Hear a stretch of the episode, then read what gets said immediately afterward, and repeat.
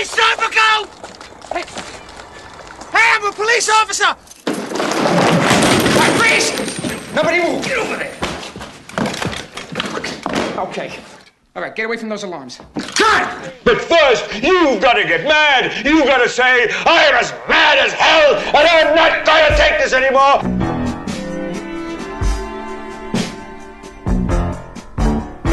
Fala galera, amiga do PFC, começando agora aquele que é o nosso episódio 169.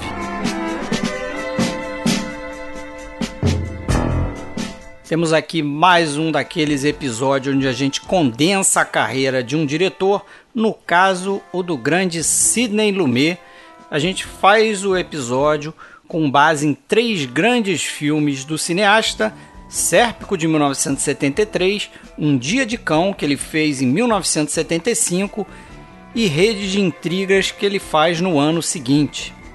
A gente não deixa também de passar um pouquinho por cada um dos filmes que a gente acha que tem alguma relevância, sempre falando alguma coisinha. Então, ao final desse episódio, você vai ter bem uma ideia do que foi a carreira e um pouquinho da vida do Sidney Lumet. Pessoal, se você quiser mais informações sobre o cast, acesse filmesclássicos.com.br. Se quiser procurar nossos áudios em outros agregadores, vá no iTunes, no Spotify, Google Podcast ou qualquer outro agregador, basta procurar por podcast Filmes Clássicos. Temos um canal no YouTube onde fazemos lives de dois em dois meses e postamos os áudios destes episódios e também outros vídeos com uma série de curiosidades sobre cinema clássico. E se você quiser entrar no nosso grupo no Facebook, ele é privado, mas você sempre pode mandar uma mensagem para Fred Sanjuro ou Alexandre Cataldo solicitando sua entrada.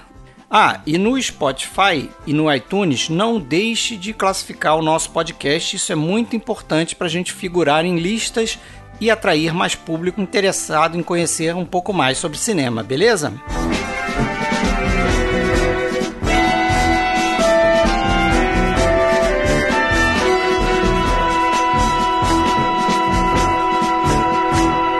Who knows what shit will be peddled for truth on this network? I'm dying, you know that? I'm dying here. I can't take it anymore. I gotta get out. If I have to go back to uniform, I'm going back to uniform.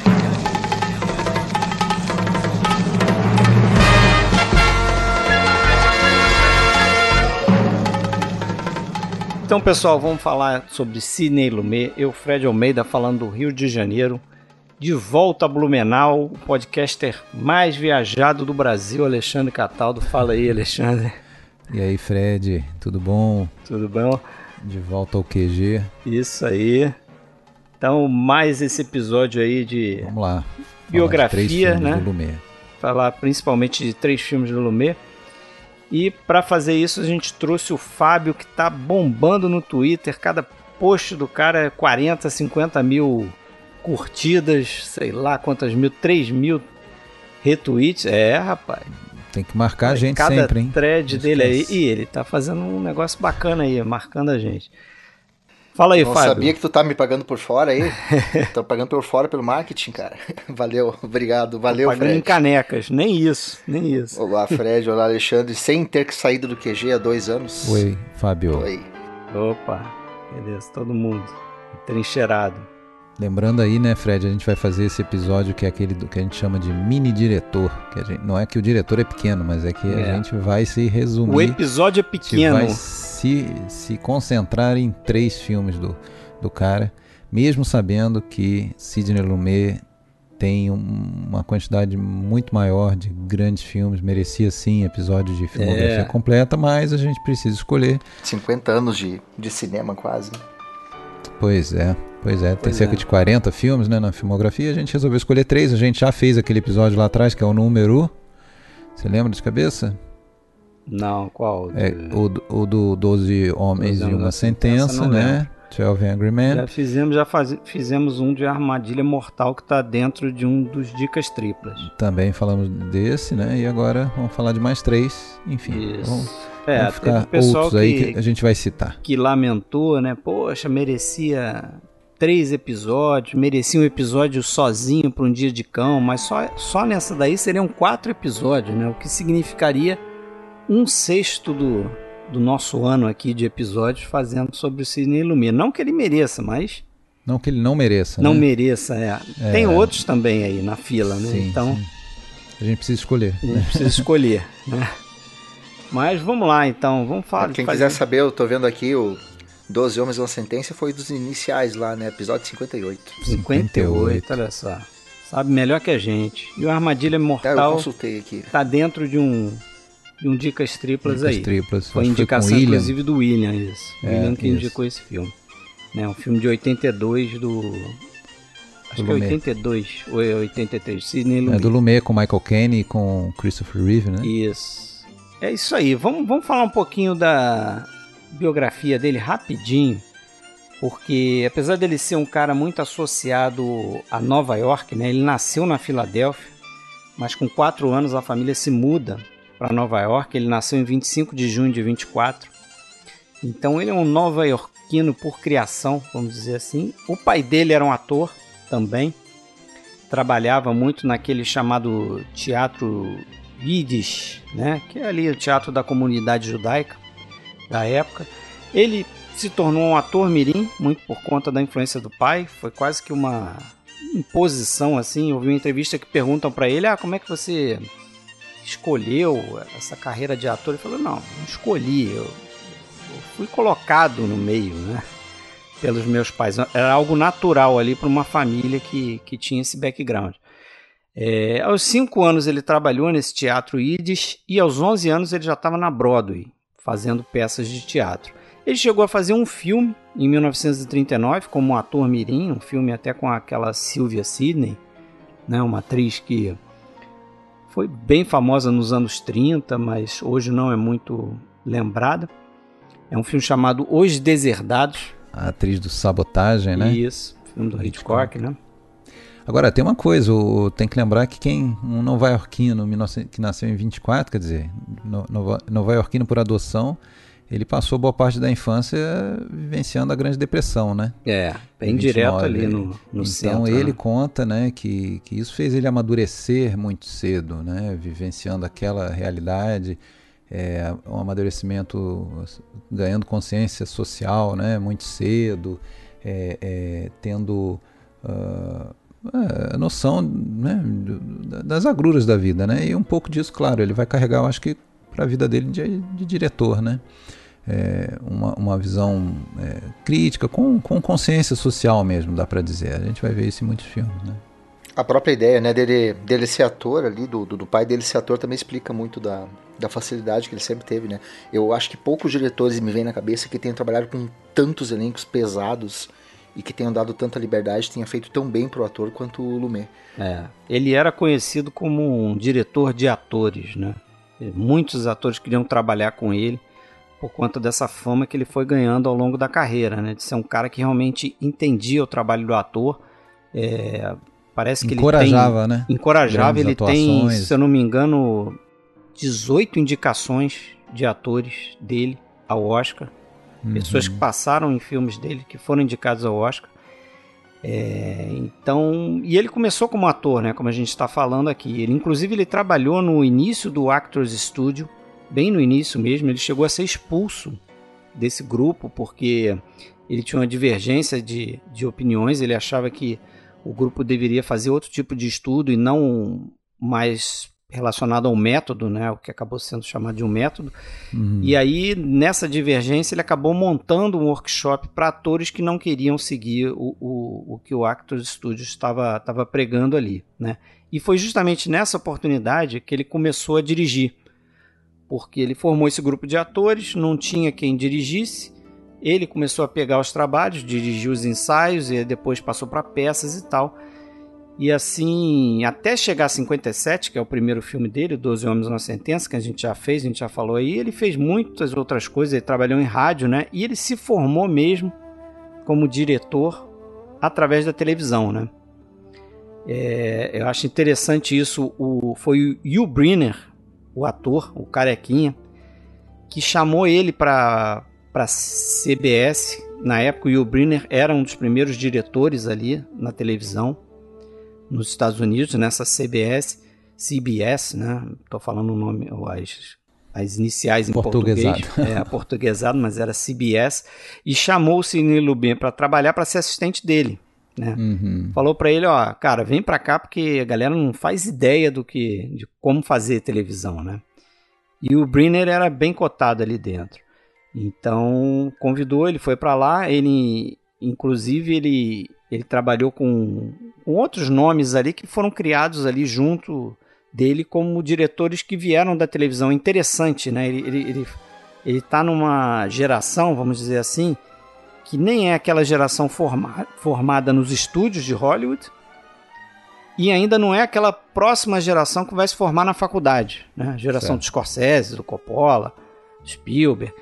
Então ele está nessa meiuca ali que foi essa geração que nasceu na TV. Muitos deles nasceram na TV, né? Então junto com ele lá tinha o Robert Mulligan, que depois vai fazer o Sol é para Todos. Isso na década de 50, né? O John Frankenheimer foi assistente de direção dele na TV. Então, pra você ver como é que foi.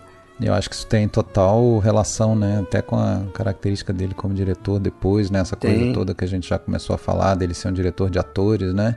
Um diretor que não aparece tanto, um diretor que você pode até dizer, ah, ele não tem uma marca registrada, não é um cara assim tão autoral como diretor, como outros, assim, né? Que você lembra do, do não lembra dos atores, mas lembra de quem que é o filme, né? No, no caso dele, isso com certeza é um aprendizado, né? Técnico, inclusive, questão de lente, questão de é, de, de, como compor planos, é, de, enfim, de, de, de ritmo como, também. De ritmo, de como fazer um é, filme, né? Como trabalhar rápido num, num, set de filmagem. Acho que ele traz isso da TV também. Ele era conhecido por ser um cara que fazia poucos takes, é, ensaiava muito antes de começar os filmes, né? Que era algo uhum. que não era comum. É, inclusive vai ter uma passagem dele quando vai fazer o Rei de Intrigas com o William Holden. O William Holden não ensaiava. O William Holden é ator da geração antiga de Hollywood, né? Época de ouro e tal. Então ele vai surpreender muita gente nesse sentido. E ele fazia muito, né, Fred? Ele tinha. Ele. É... Vocês leram fazendo filmes, né? Uh, o, o, livro dele que é, é sensacional. Ele fala uma coisa. Ele fala uma coisa bem legal ali que ele acha que um ator ele não vai render mais depois do quarto e quinto take, que o, ator sempre vai render no início. Então, até por essa coisa da TV mesmo, do tempo, e, e, por essa percepção que deve ter vindo de casa também, de que o ator ali nos primeiros três ou quatro takes é quando ele vai conseguir dar o melhor dele. Que depois ele vai começar a cansar, isso aí ele leva, né? E é mais uma das coisas que vai fazer com que muita gente também gostava de trabalhar com ele, pela praticidade, pela maneira como ele conseguia compreender também o próprio caos. Ele não era um Kubrick, né? O Kubrick fazia 30, 40 takes, dependendo como é que era o, o a necessidade dele. É, ele vai se dar bem até, inclusive, com atores como Marlon Brando. Ele diz que nunca teve problema com Marlon Brando. Ele até conta uma história curiosa, né? Que ele fez o filme Vidas em Fuga, The Fugitive Kind. Baita filme, cara. Um bom filme, né? Com, com Marlon Brando e com é a O terceiro Ana longa dele. É. Terceiro ou quarto longa dele. E ele diz que o... Ah, eu adoro esse filme, acho muito bom. É, bom filme, bem fotografado também. Ele, o, ele, o Lumet acha que não teve muito sucesso nesse filme, assim, ele não conseguiu é, fazer o, o estilo do Brando, né, o estilo do Brando é o método, com, casar com o estilo da Ana Magnani. Que é, é eu, eu é particularmente gosto do filme, mas eu acho a Ana Magnani extremamente deslocada nesse filme. É. acho meio, meio forçado ele o romance. Ele diz que, o, que a Ana Magnani se recusou a ensaiar, não não queria mostrar muito né, o, o, que ela faria na hora H. Mas ele diz que o Brando, o Brando tinha uma coisa curiosa, que o Brando ele testava alguns diretores, né?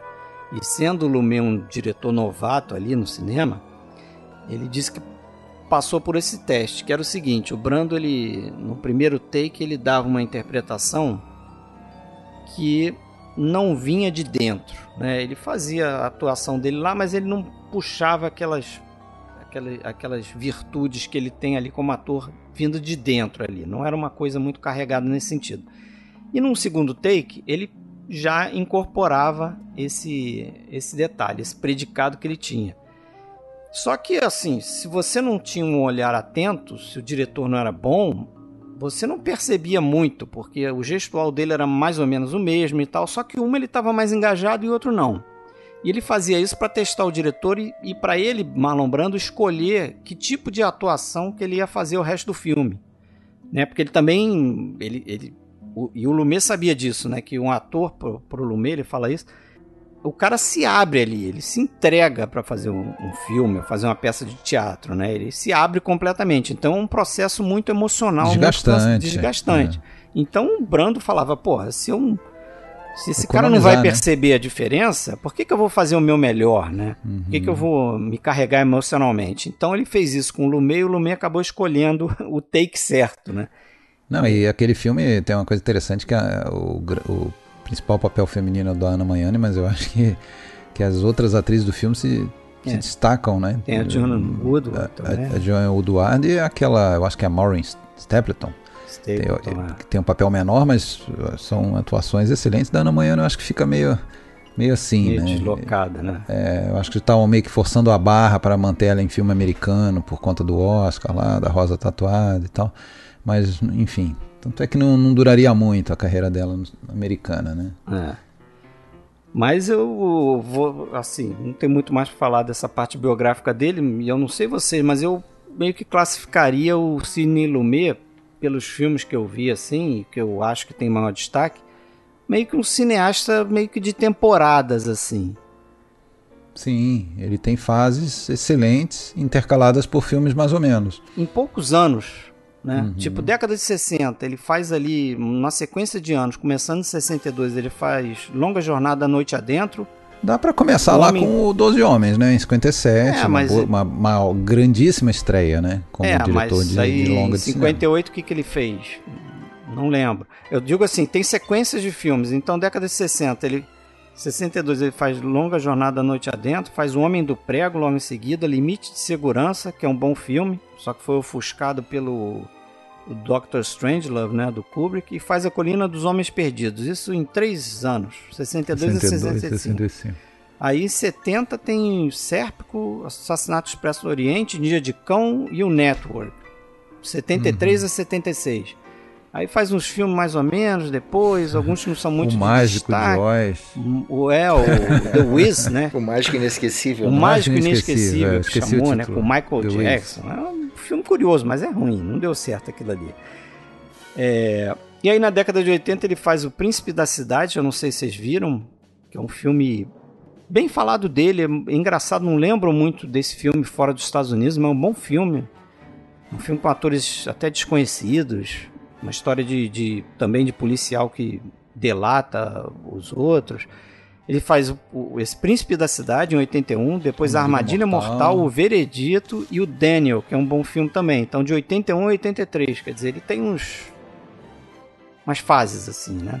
Uhum. Não que outros filmes não sejam bons, E né? de certa forma a gente escolheu destacar uma delas, né?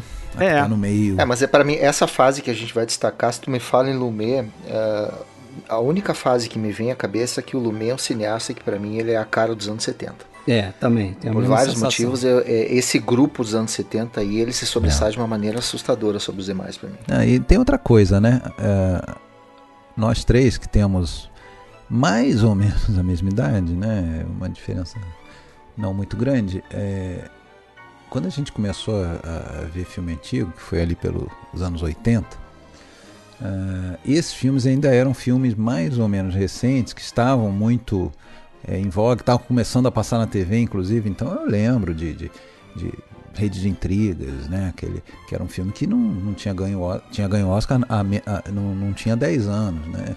O próprio No Dia de Cão e tal.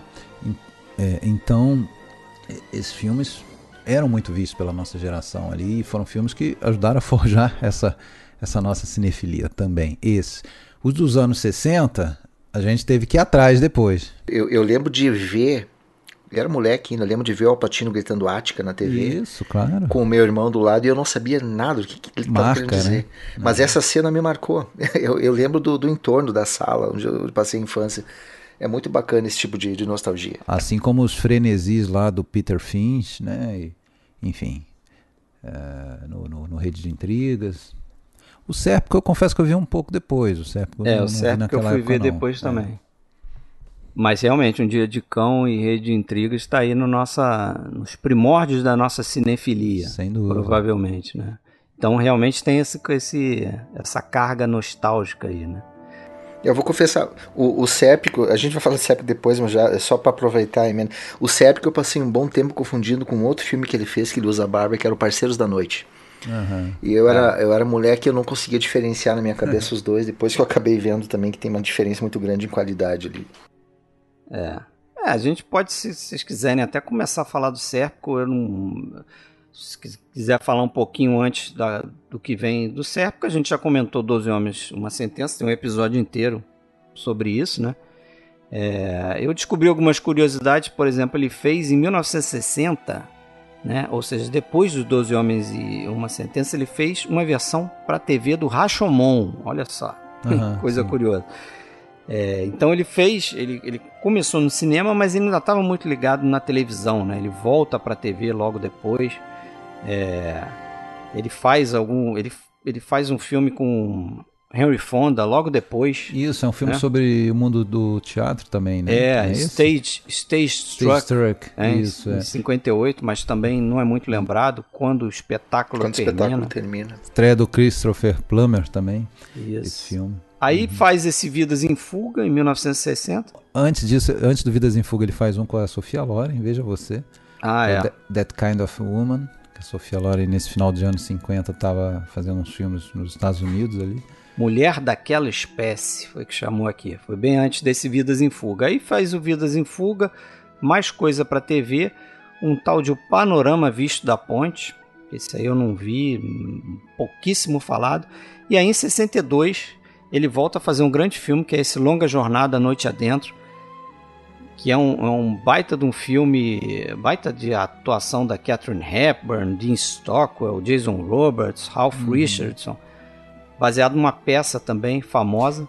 É. E aí até me lembrei de comentar uma coisa que o, o próprio Lumet dizia que ele não sabia muito bem, nunca tinha chegado à conclusão qual era o gênero preferido dele. Ele transitou bem por vários gêneros de filme, né? Ele faz um bom filme ambientado na, na guerra, né? Que é o A Colina dos Homens Perdidos. Ele faz esses filmes que são adaptações de peças teatrais, como o próprio é, Vidas em Fuga, né? Que é peça do Tennessee Williams. Ele faz esse Longa Jornada à Noite Adentro.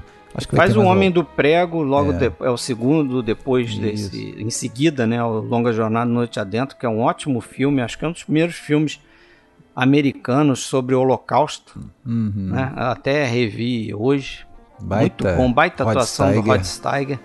Sim. É, ele faz o esse Limite de Segurança, que é o terceiro filme que ele faz com Harry Fonda.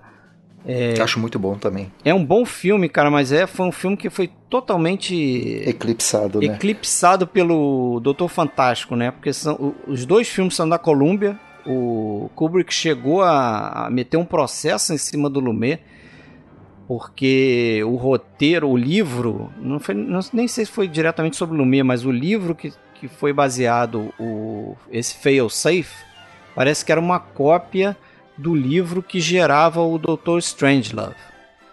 Mas eles Ah, mas são dois filmes completamente diferentes. são né? diferentes. Um é sério, É que é o limite é. de segurança, e o outro é uma, uma sátira, né? Que é o do Kubrick. Só que os dois estavam embaixo da, da Columbia. Então eles acertaram que não. Os dois filmes serão feitos. E a Columbia distribuiu o filme do Kubrick antes. Então o limite de segurança não conseguiu ter sucesso porque a galera só pensava no, no Doutor Fantástico, né? Sim. Aí ele faz esse Colina dos Homens Perdidos, com- que é o primeiro filme que ele faz com Sean Connery, né? Que eu até lancei um, um vídeo aí, vocês viram, imagino, essa altura. É, dos atores que mais trabalharam com, com o Sidney Lumet, curiosamente é o Sean Connery, que fez cinco filmes com ele. E aí ele faz alguns filmes aqui muito esquecidos, o grupo, é, Chamada para o Morto, que é até um filme bom com James Mason e tal.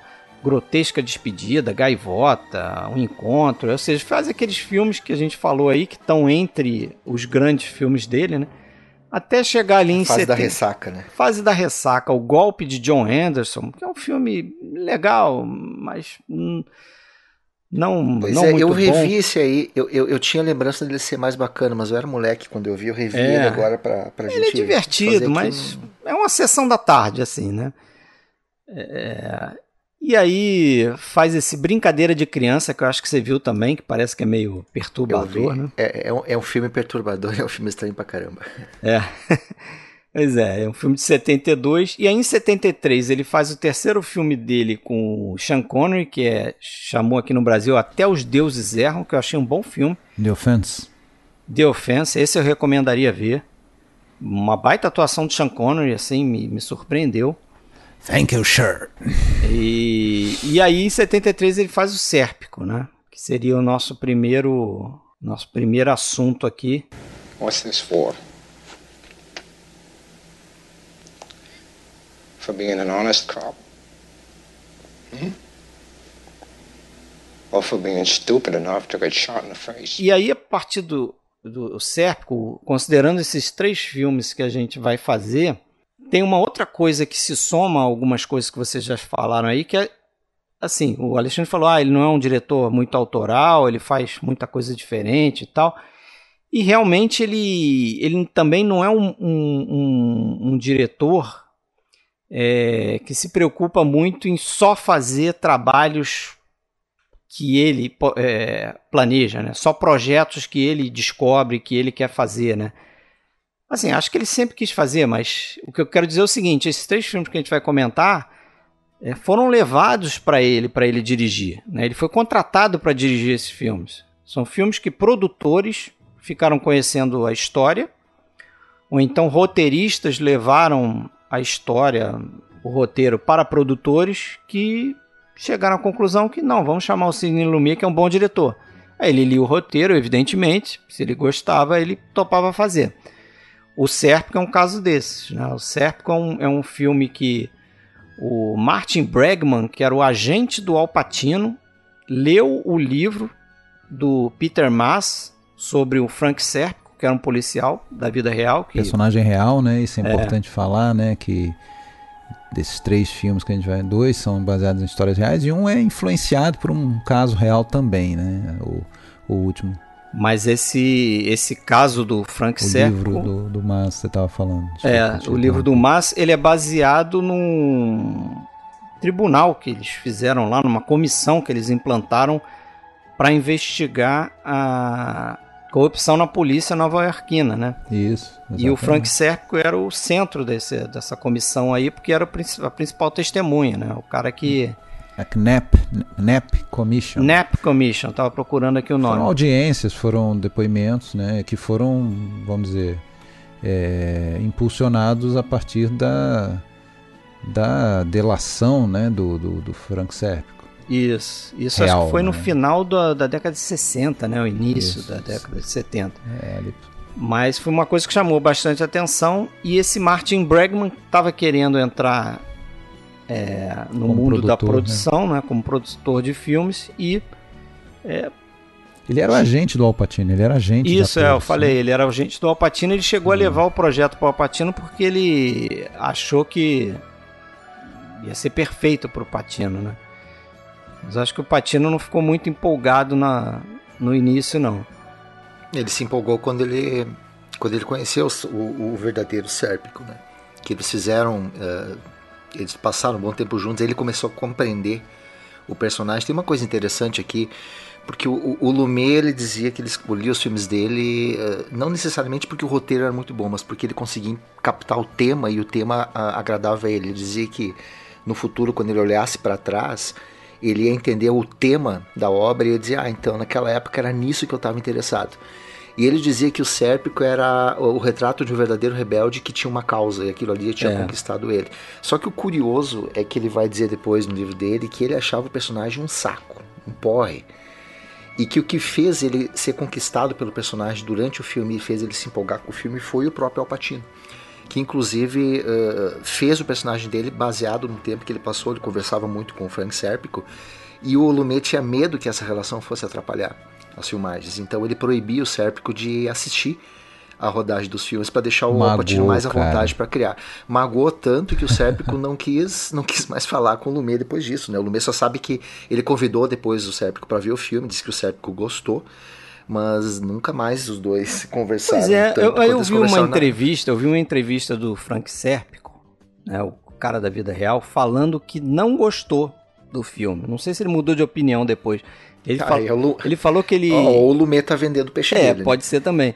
Ele, esse Frank Serpico diz que é, achou assim. O que ele gostou do filme foi que realmente o foco estava nessa questão da delação, né? É, e, o, e, esse, e, o, Frank Serpico depois ele foi, ele continuou a carreira dele, carreira entre aspas, como cara denunciando esse tipo de, de comportamento no departamento, né? É, ativista e tudo. Só que ele diz que o ele, ele reclamava justamente de que várias várias situações ali no filme não correspondiam a, ao que tinha realmente acontecido. Aí a ingenuidade dele, né? De achar que o filme vai ser é, a cópia da vida dele, né? não é o que os outros policiais ali que até acompanharam as filmagens e tal, é, o feedback que eles davam que o filme até eles meio que foram conquistados, né? É, vamos, bom, filme de, de policial, filme policial nos últimos anos era uma enxurrada, inclusive esse gênero já estava meio considerado em, em, em, decadência, né? Tanto é que foi difícil arrumar um produtor para o filme, né? E, é. e, e justamente porque eram filmes ah, aquele policial imaginário que, que elimina 15 bandidos de uma numa operação só e não era nada disso. A gente tava falando de policiais ali que de repente passa a carreira inteira sem dar um tiro, sem prender um bandido, fica sentado atrás da mesa recolhendo dinheiro da, da corrupção, coisa assim. E, e ninguém e, é, teria muita coragem para bancar um, um, filme sobre isso, para se indispor com, com as forças né, policiais. E, e até tanto é que acabou na mão do, do Dino de Laurentiis, né? um produtor italiano que estava é, cada vez mais é, produzindo filmes nos Estados Unidos. É, é, ele que acabou bancando esse filme, né? Diz que Mas, ele se relacionou bem com o Alpatino, né? Sim, também sim. tinha origem italiana e se convenceu um tanto por conta disso esses policiais que acompanharam, então eles viram que, aqui, que aquela história era uma história é, mais realista, né? Com, que casava com o que eles conheciam da, da, carreira deles e casavam com o que eles conheciam da história real do Frank Sérpico, né? E, e assim, o, o, grande tema do filme também, assim, um, talvez um tema até mais amplo do que é, o, o, o, que seria o óbvio ali, é, é, é aquela frustração é, normal que acontece com qualquer, em qualquer profissão, com um jovem idealista, né, que entra, quer fazer tudo certo, quer, quer fazer a, a, a, o seu melhor, né, e logo é absorvido pelo sistema que já domina e acaba que depois ele olha para trás e vê não, não, não aconteceu nada daquilo que eu imaginava, né? Mas é, o, aquela, aquela o bacana é isso nesse dessa questão do momento, porque é 73, né? É, 72 explode o Watergate, né? Então uhum. a, a, própria população americana ali ela já está cansada, ela começa a ficar saturada com essa questão do poder público corrupto, a, a, violência dos bairros e junta isso com essa ideia de esse policial que chega lá com grandes ambições. Uh, isso explica um pouco também do, do, da repercussão que o filme teve, porque outros filmes, né, a gente vai chegar mais adiante, mas outros filmes do Lumet dialogam muito bem com essa, eu vou chamar de frustração do americano médio com, com as instituições, né? É, o, eu vi um, um, crítico falando, que eu acho que se encaixa muito bem nisso aí que vocês falaram, é que em vários filmes do Lumière ele tem personagens que parece que querem ser aceitos pelo, por um grupo, só que eles querem também manter a integridade e a individualidade. Eu acho que o Sérpico é exatamente esse caso. Né? Ele quer ser um policial, ele quer fazer parte daquele grupo, mas ele quer ser um policial da maneira dele, que ele acha correta, que é ser um policial correto e incorruptível. Nesse ponto a gente também pode falar que esses três filmes que a gente escolheu, eles estão muito ligados de alguma maneira, né? Porque eles são um retrato daquela época, daquele, daqueles anos 70, né? Justamente isso aí que você falou, Fábio, da, dessa crescente insatisfação com, com a corrupção generalizada, e aí a gente vai com ver. Com as instituições, cara, né? Com as instituições, né? E, e, e também com essa. Uh, com essa. Não, não só as instituições oficiais, como depois a gente vai ver, né? Com, com, com a própria rede de TV, né? o jornalismo, essa. A, a, a, os meios de comunicação de massa, né? Que cada vez mais estão. Vamos dizer, para onde estão conduzindo o espectador, o ser humano, né? É, então isso tudo está muito presente e um, um, pouco de uma quase, maneira quase alegórica no, no, no, dia de cão, né? Porque aí é um caso extremo de, de, de um sujeito que realmente é, virou virou o fio, né? Mas é, também um pouco em decorrência de, de tudo isso, né? De, de, de revolução sexual, de é, veterano do Vietnã, tudo, tá tudo. Esse caldeirão aí tá. Eu acho que tá presente nesses três filmes, de, de alguma maneira. É, eu não sei vocês, quando eu vi o filme pela primeira vez e eu não, não, sabia muita coisa da história, a ideia que eu tinha é que eu, a gente estaria com mais um filme protagonizado por um policial lá, Desejo de Matar, Perseguidor Implacável, naquele momento ali, e não um drama sobre a solidão de alguém que está sozinho no meio que é totalmente poluído, porque ele não é um filme de ação. E essa foi a primeira coisa que me impressionou quando eu vi o filme pela primeira vez. E isso eu nem conhecia direito na própria carreira do Lumet. Eu não sabia que o Lumet tinha feito Dia de Cão na época que eu vi. E quando eu revejo ele agora, eh, eu vejo que ele ali naquele contexto, ele ao mesmo tempo que ele está muito ligado com aqueles filmes daquela época, uh, a imagem que a gente tem do Sérpico, quem não viu o filme que tem do, do, do, do Sérpico, da obra, do, do, do, filme como um todo, é que ele seria um filme policial ambientado naquele, naquele jogo sujo. Só que não é, eu vejo o filme como um drama. É eu um vejo drama, o filme como algo é, ambientado nesse meio sujo. Alguém perguntou uma vez pro Lumet, e ele comenta isso, por que, que ele não gostava da polícia? Porque logo depois ele vai fazer lá um dia de cão. Não, não é que eu não gosto da polícia. É que tudo é uma questão do tempo em que a gente está vendo o filme se desenrolar, né? E aí tem toda essa questão da crise das instituições, da própria falta de confiança das pessoas com essas instituições. E o filme ele retrata muito bem isso. Com coragem, né? Com é, coragem. Ele, é... ele diz que o filme pegou muita gente surpresa, né? Em relação a essa corrupção policial. Porque essa NAP Commission, ela só era retratada em alguns jornais e não tinha nenhum filme que tinha focado nisso. Inclusive, é, esse filme, a, a, primeira escolha dos produtores era que o John G. Alvidson, o cara que fez o Rock, né, ganhou o Oscar, inclusive, pelo Rock, três anos depois, é, seria o diretor. Tem uma história engraçada filme, aí, né? né? Porque depois o Lumet vai comentar isso. É, e, é, e só que esse Alvidson, ele queria que o filme fosse ao redor da comissão NEP, né? E o Bregman queria o foco no personagem humano, né? Queria no personagem do Serco. E aí eles mudaram pro, pro Cine Lumet. Sim. Agora a comissão NEP que, diga-se de passagem, né?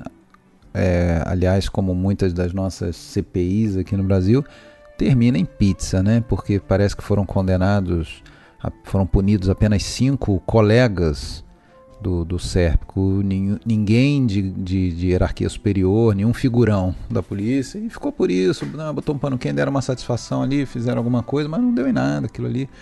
É, na verdade, a maior consequência foi o afastamento dele próprio, que, que pede demissão, porque sabe que, que não tem mais ambiente ali, né? e tem que inclusive ir para a Europa e tal, mas parece que depois ele volta também. É, ele, ele vai para a Suíça, depois mora em vários países europeus e volta tipo 10 anos depois, né? Então isso aconteceu mesmo, né? A gente no filme a gente só vai até, a gente fica sabendo que ele vai para a Europa, né? Ele vai ter que se refugiar na Europa. Então, no final das contas, é saiu barato ainda para ele, né? É. Porque, porque era era era um alvo certo, né? Tanto é, que sofreu é. aquele, vamos dizer, dá para chamar de um atentado, né? Era em ação, é, foi um tiro levado por um bandido, mas vamos dizer, foi ele foi empurrado para aquilo ali, né? Foi, foi deixado. É, e deixaram ele lá para morrer, né? É. Ele foi salvo por um cara lá, por um morador do prédio lá que chamou a ambulância. Os caras nem passaram rádio para ambulância, nada. Não fizeram nada, deixaram o cara lá para morrer, né? Bem, bem brabo o negócio. Mira, Limo, Dame algo.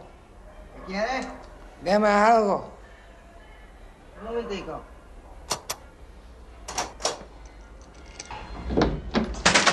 ¡Listo! ¡No me cago en la jodida madre! ¡Paquito! ¡La policía! ¡Tráeme la policía! ¡Tráeme la pistola! ¡Corre! ¡Mata la mierda! ¡Corre, carajo! ¡Por el fire escape! ¡Corre! ¡Corre, Eu vejo o filme como a consolidação do Patino, né? Se a gente pensar em 72, ah, tudo bem, Poderoso Chefão. Só que olha como Mas não era o filme tá dele, do lado. Né? Não, é. olha quem tá do lado dele, né? E aqui o, o, o Lumet fez questão de fazer um casting com atores que eram então anônimos, para não desviar a atenção do personagem principal. E por mais ele fez o, o Espantalho no mesmo ano, também é um filme que eu gosto, né, com Gene Hackman. Mas uh, aqui é o ano, é o, o, ano depois é o filme em que ele diz não, cheguei para ficar. É, confia, eu consigo abraçar, eu consigo levar o filme sozinho. Depois vai ser os filmes que vão ir adiante, mas esse aqui para mim é o filme que vai consolidar aquilo que a gente viu um ano antes ali no, no, no Poderoso Chefão. Até pela própria escolha ah, do Lumet, né? De... Uma das melhores atuações do Patino ah, para mim. Ele ganhou, ganhou prêmios. Né? Não, o Globo de Ouro não é um grande, não, não conta muito hoje, né? Mas na uhum. época ele ganhou o Globo de Ouro também, né? É difícil até falar de grandes atuações do Patino na década de 70, né? Porque é. você já citou o Poderoso Chefão, é, pô, Sérpico, Um Dia de Cão, o Poderoso Chefão Poderoso parte 2 depois. Mas isso que você falou, é, eu acho que é, é, a gente tem que fazer esse exercício de voltar no tempo e realmente olhar como você acabou de descrever aí, né? E o que, que era o Alpatino naquela época? Era um cara que tinha feito o Michael Corleone. Só que o Michael Corleone virou o que a gente sabe o que é o Michael Corleone a partir dos outros filmes, né? Uhum. É, se terminasse só no Poderoso Chefão, no primeiro, ah, legal. Né? Ficaria um filme ali dividido entre o, o Don Corleone, o Marlon Brando e o Alpatino, né? Sim. Mas realmente eu acho também que esse, esse filme foi que tornou o Alpatino uma estrela, né? É, sem dúvida. Pode Ele foi dizer... indicado, né? Perdeu pro Jack Lemmon. É. Foi um ano difícil, né? Tinha o Marlon Brando no Último Tango em Paris, tinha o Jack Nicholson. O Lumet não deu sorte de forma geral, né? Nos anos em que ele é. meteu o é. um filme lá pra e teve é. indicação também de roteiro. Teve. Uhum, a gente não ganhou. Mas não ganhou, foram só, uhum. só duas Mas indicações. Foi sucesso, né? Foi e sucesso. não levaram, né? Agora, uma coisa legal desse filme, eu acho que dos outros também, né? Sempre me agrada esse tipo de filme, ainda que você possa né, classificar como filme de alguma maneira político, né? É, no sentido mais amplo da palavra, ele não, toma muito partido também, né? Ele expõe a situação ali é, a gente não vê também o Sérpico como um pobre coitado, nada disso, né? Enfim, é um cara que fez a opção dele, mas o filme não é piegas, não, não, não tem uma. Ele não toma muito partido, eu, eu vejo assim. É aquela, aquela questão direta dele que a gente comentava antes, que tu falou que ele. Que até da vivência de vida nele, né? O, o Arthur Ornitz, que é o diretor de fotografia, ele comenta que a TV preparou o público para o que começou a acontecer ali, porque é um filme que não tem nenhum tipo de transição, é um filme seco, direto, Sim, cortes secos, muito sóbrio. temporais, né? Transições Exato. temporais assim longas, né? Que a gente Exato. só sabe que passou um tempão por causa da barba, do cabelo. A gente percebe, né? O filme vai contando isso pra gente, que é uma coisa que começou a se notabilizar ali depois da Hollywood clássica, né? E inclusive é um filme que é, não era para ter música, né? O Lumet não queria que tivesse música no filme. Agora o Dino de Laurentiis queria. Que Agora exigiu, o Dino de Laurentiis né? queria. E o, e o Lumet tinha medo, e é muito engraçado essa parte que ele fala numa entrevista, que ele fosse para Itália e entregasse o filme pro Nino Rota fazer a música. E aí, com medo que o Dino de Laurentiis fizesse isso, ele se antecipou. Ele pediu para um, um, compositor grego, o Mikis Theodorakis, uhum. para fazer a música. O Theodorakis estava fazendo uma excursão e falou: Olha, eu tenho uma peça aqui meio semi-pronta que eu acho que vai se encaixar. E aí ele entregou e, e, tinha o assistente de estúdio dele lá que começava a fazer essa ponte entre uh, o, o Theodorakis viajando e a, a pós-produção. No fim, o filme ficou com 14 minutos. O Theodorakis, que inclusive faleceu, acho que ano passado, que é o cara do Zorba, né? Compositor daquela famosa música do Zorba grego. Ele, ele tava acabando de sair da prisão, cara. Ele era prisioneiro político da, da, da ditadura grega, aí, que foi uma das mais brutais ali, mais ou menos em 1970. Por isso que ele topou. Ele tava precisando negócio, de grana. Né? É, precisando de ele grana. topou também porque era uma coisa fácil, né? Era de, dele fazer, né? Porque o, o Lumière falou justamente já, né? isso para ele. Falou, cara, você bota o mínimo de música possível só porque o Dino de Laurentiis quer, entendeu? Uhum. Parece que tem 14 minutos de música no isso, filme. 14 minutos. mesmo. Então o Lumet saiu satisfeito com essa trilha, né? Que era o, o mínimo que conseguia fazer.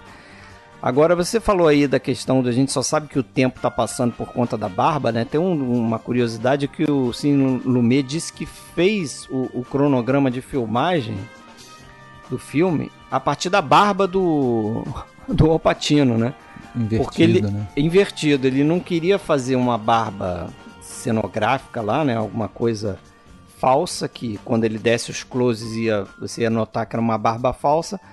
Então eles deixaram o que o Rapatino cultivasse a barba dele ali até antes da filmagem e começaram a fazer o, o filme de trás para frente, né? Então, quando ele estava mais barbudo, E depois ele foi tirando os pedaços da barba, né? Depois tem um, um pedaço no meio ali que ele fica só de bigode, né? Aquele bigodão e tal. E as últimas coisas que eles filmaram foi justamente o início do filme, que é ele com aquele rostinho lavado lá, né? De Na entrando na academia, na Uhum. formatura, isso aí. O, o Roger Rothstein, que é o promotor, o produtor do filme, ele fala exatamente isso. Perguntaram pra ele quais as maiores dificuldades do filme. Ele citou três, mas a que ele mais cita é a, a bendita barba. Que ele tinha que lidar com a barba ao longo de todo o cronograma e que ali às vezes impedia que se filmasse outras cenas e atrasava o cronograma. É. Agora, um personagem importante do filme, né? Não humano, a, a cidade, né? A gente falou do, dele ser um nova-iorquino. Eu acho que ele é um dos grandes cronistas da cidade de Nova York no Sim. cinema, né? Eu acho que parece que uns Principalmente da década 30 de 70 filmes. aí. Mais de 30 filmes dele são filmados lá. Filmado praticamente tudo em locação. Acho que foram mais de 100 locações. Todos os cantos e bairros de, de Nova York, né? É, a delegacia e tudo mais. E algumas cenas até muito bonitas. Aquela cena do confronto lá com aquele o McLean, né? Que, que é um cara que meio que tá sempre fingindo acatar ali as denúncias dele, levar para uma instância superior, mas nunca acontece nada até que naquele momento ele explode, né? De frustração.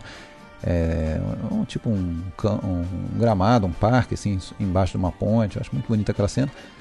E, e- e uma outra cena, porra, que eu acho que talvez a cena, pra mim, mais relevante do filme é aquela da, da cama do hospital, né?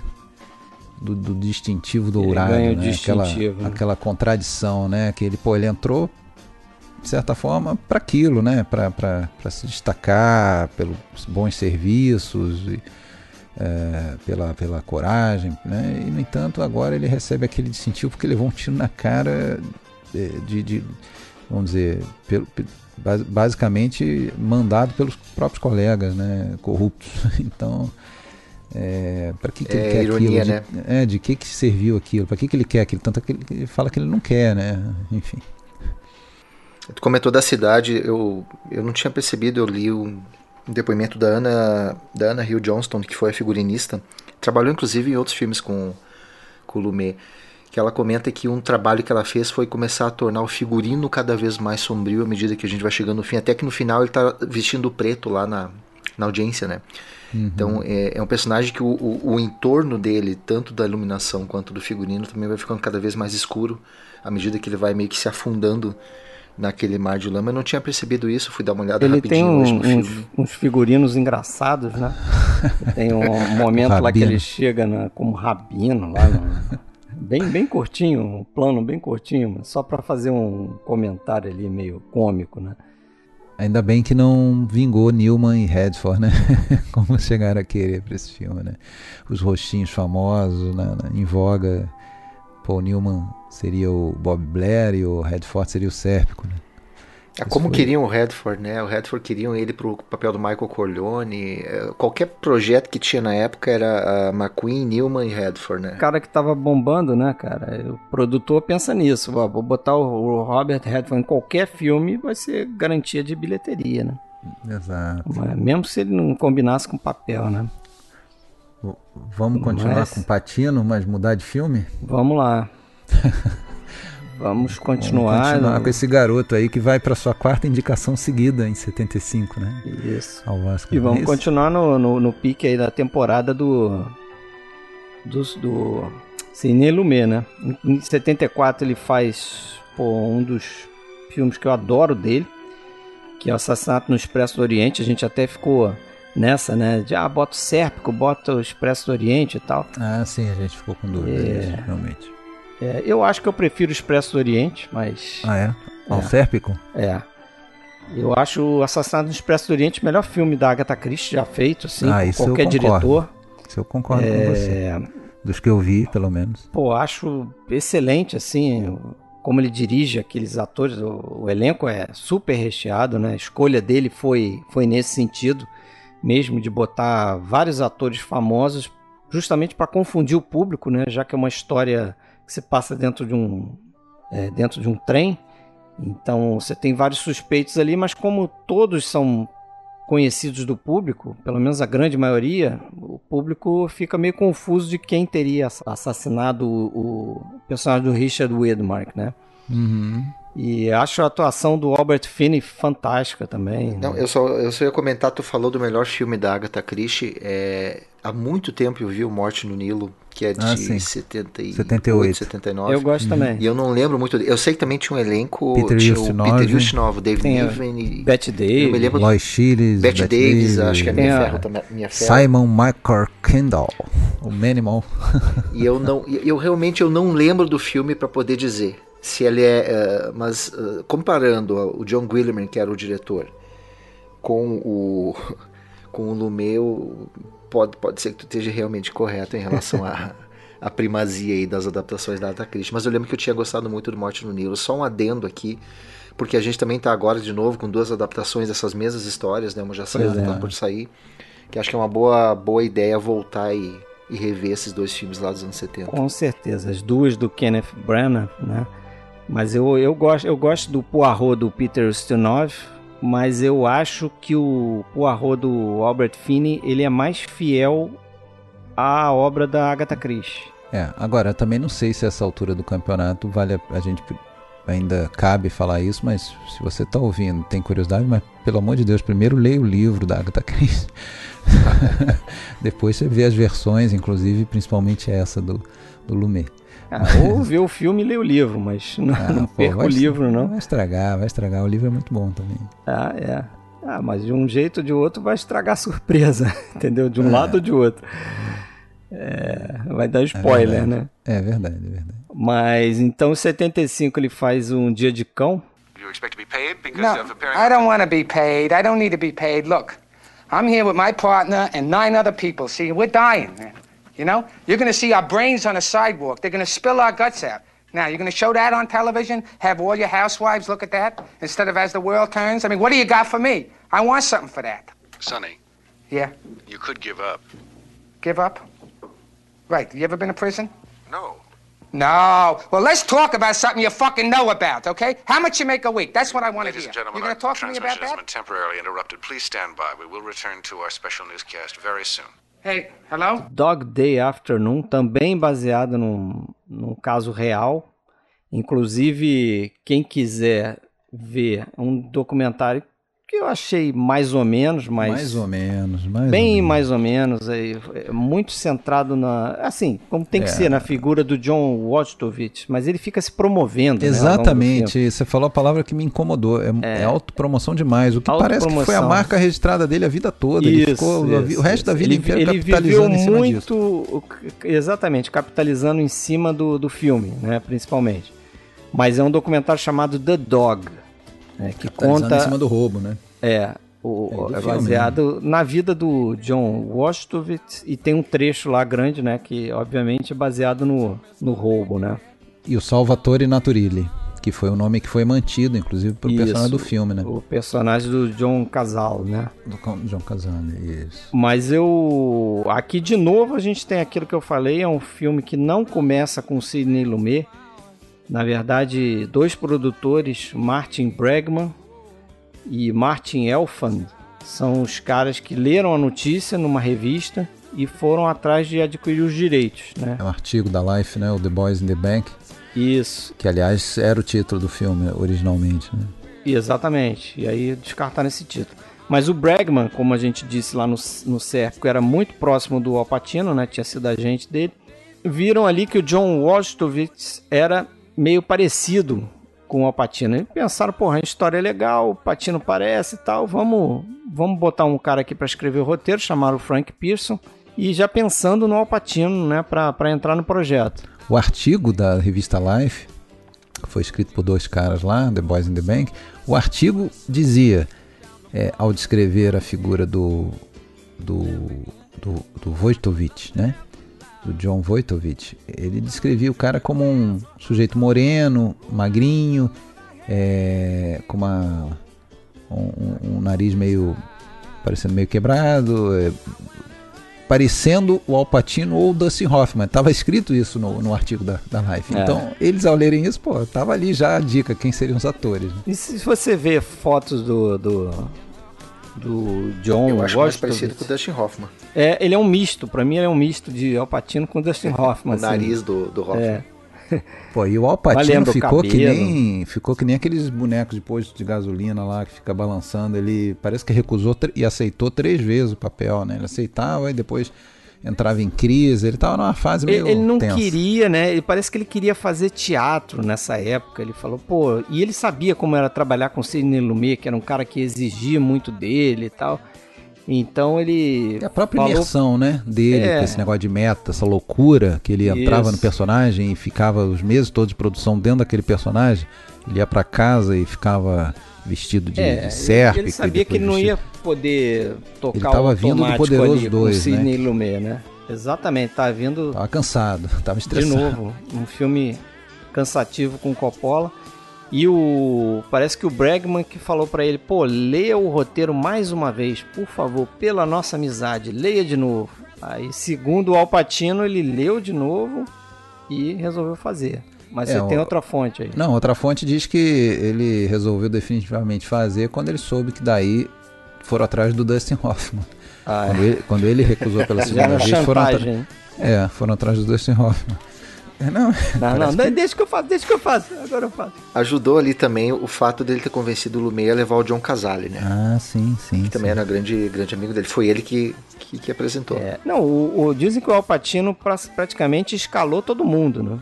Apesar ali. de que o Casale não tinha nada a ver, né, com o personagem real. Era né, pra ser um menino, tinha né? 18 um- anos, tinha 18 anos É, um rapaz mais novo. É, você vê foto do, desse, ga- desse cara da vida real, esse natural aí, sal natural, é até uma cara de surfistinha, assim, garotão e tal. 18 anos. Não tem nada a ver realmente com com o John Casale, que interpretou de forma diferente do que o, o Lumet queria, né?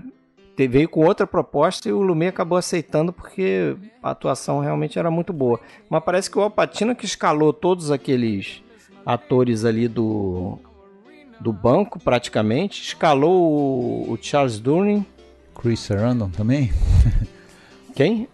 O, o Chris Chris, Sarandon? Sarandon? Ah, Chris Sar namorado Sarandon, dele. não sei se veio pelo, pelo Alpatino, não sei. Sarandon, sei lá.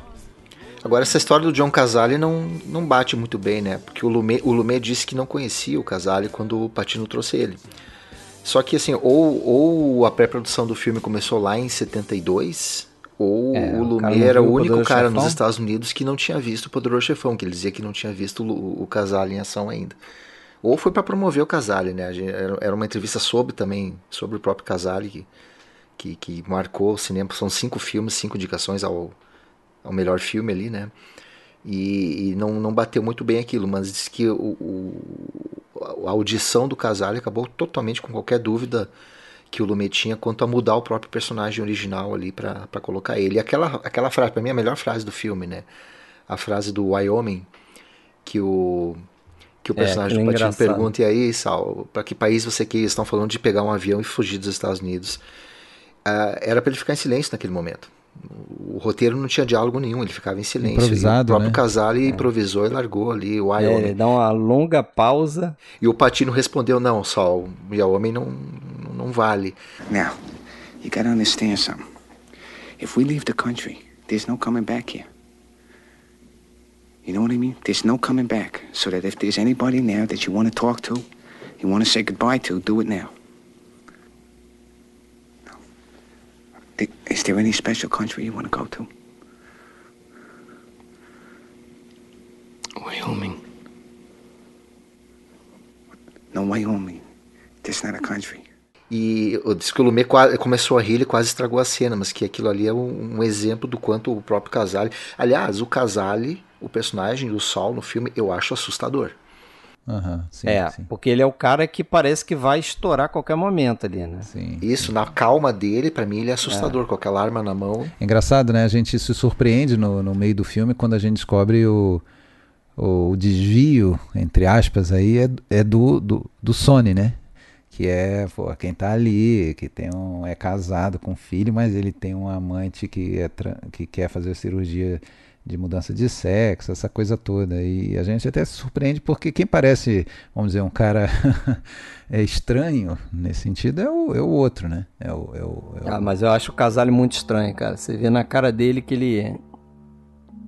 Que, que, que ele tem aquele background ali de, de veterano do Vietnã, um cara que aquele triste vaticínio, né? Que ele diz numa cena, o personagem dele, ah, eu não, não quero morrer de câncer, né? E três anos depois ele morreria de câncer. O, É. o, o John Casale. né, morreu, morreu novo, né? Morreu depois ali ainda do. é, o Franco Atirador, ele tá também, né? 78, 70, 78 por aí. Ah, ele faz uns seis filmes, eu acho. É, e, e isso aí que você falou da improvisação, né, da resposta dele, mas foi uma coisa generalizada nesse filme, né? O, o Sidney Lumet encorajou nessas semanas de ensaio, né, antes da- do início das gravações, bastante improvisação, muita coisa foi criada, não, não na hora da filmagem propriamente, mas durante os ensaios, e aí eles registravam, eles tomavam nota e passava a ser o, o diálogo É, oficial. ele, ele levava o Frank Pearson para os ensaios e junto ali também eles iam, ih, esse aqui ficou legal, iam fazendo notas para justamente modificar o roteiro, né? Que Exatamente. eles iam filmar também. Ele diz que ele fez isso, o Cine Lumet resolveu aceitar improviso dos atores, aí sugestões de mudança de diálogo, que era uma coisa que ele nunca fazia, porque ele queria que os atores ficassem muito próximos deles mesmos na interpretação. Inclusive, ele, ele pagou os atores ali do banco, tipo 2 dólares por dia, para trazer roupas de casa e vestirem, para serem eles mesmos, o, o máximo que eles podiam ali, né? Porque ele, ele queria, ele achava que assim ele conseguiria é, é, é, não ter um problema que ele já estava antevendo, que era aquela famosa cena em que o, o personagem do Alpatino, o Sony, é, dita lá o testemunho, o, o testamento dele. Porque tem um pedaço ali do, que eu amo como nenhum homem jamais amou outro homem. né? To my darling wife, Leon, whom I love more than any man has loved another man in all eternity. Isso, exatamente. Que ele, ele faz uma declaração de amor pro namorado dele, não pra esposa dele, né? Que ele era casado com uma mulher e ele. Quem não viu o filme, imagino que todos tenham visto, mas ele tinha lá o. o- Ele tinha um segundo casamento. que ele, Na vida real, esse. Esse John Wostovitz, ele chegou a, a casar. Teve uma cerimônia que, a- que a- esse Ernie foi vestido de noiva e tal, foi filmado e tal. É, então, assim, considerava esse outro cara como esposa dele também. E tinha essa famosa cena do testamento em que ele declarava o amor é, para esse cara. E, pô, isso na década de 70, né? É, foi um dos primeiros filmes, eu acho, que a tratar mais dessa, desse, desse lado da comunidade LGBT, né? É, parece que tinha um outro, só um outro filme, mas também não era muito mainstream. Esse aqui é totalmente mainstream, né? Dirigido pelo Sidney Lumet, indicado várias vezes ao Oscar, por, com Al Pacino, que já era uma estrela, e tratando sobre um tema que era, era difícil ser tratado na época, né? Então ele tinha medo que chegasse nessa nessa cena, que é mais final do filme, e as pessoas começassem a debochar do filme, né? Ele resume, inclusive, Fred, ele resume assim que o objetivo de todo o filme, do processo dele, era fazer a frase funcionar. Tanto antes como depois. Essa frase funcionar, essa cena funcionar. E para isso ele achava que a solução era deixar os atores bem realistas, né? Que a gente se identificasse com eles. É. E- O filme, o filme mais uma vez, né, usa basicamente só locações reais, né? Inclusive contrariando aí uma o que seria a lógica, né, de fazer as cenas na rua, na locação na rua mesmo e os interiores do banco e e depois nessa mas cena o, da o ligação. banco parece que era uma oficina mecânica, né? Não era, Era um armazém, mas era, vamos dizer, contínuo, foi tudo num mesmo ambiente, não? Eles escolheram lá um lugar que não era um É, banco, sim. como você falou, era um armazém, uma coisa assim que eles montaram para parecer um banco, mas É, eu ouvi dizer, que era quando- uma oficina mecânica. é, eles... quando fazia a transição da rua para o banco, era aquilo mesmo, real, né? Sim, inclusive rua, eles, eles justamente loja. procuraram um, um espaço que tinha uma loja que eles podiam alugar para fazer, tudo no mesmo, né? Eles fecharam um quarteirãozinho É aí. no Brooklyn também, onde foi a agência real do caso lá do roubo de 72, porém não, não é exatamente no, no mesmo local. É, enfim. E também aí tiveram ajuda, claro, da polícia, né, para conseguir controlar ali, porque aquilo ali virou um, né, um evento na região, né? Inclusive eles parece que eles ofereceram para os moradores é, que, que quisessem sair dali durante as filmagens para se hospedar em um hotel mais afastado para não se incomodarem e a maioria preferiu ficar, né? Ficar eles, assistindo. Né? Aquela coisa de vizinho curioso, né? Ele ficar... Eles dizem que, que eles chegaram a contratar 400 extras, né? Lá no início lá. Aí, beleza, o pessoal ficava lá, né, fazendo figuração e tal. Só que à medida que a produção foi acontecendo, as filmagens foram acontecendo, mais gente ficou se juntando ali para ver as filmagens, né? E aí já não era mais gente contratada.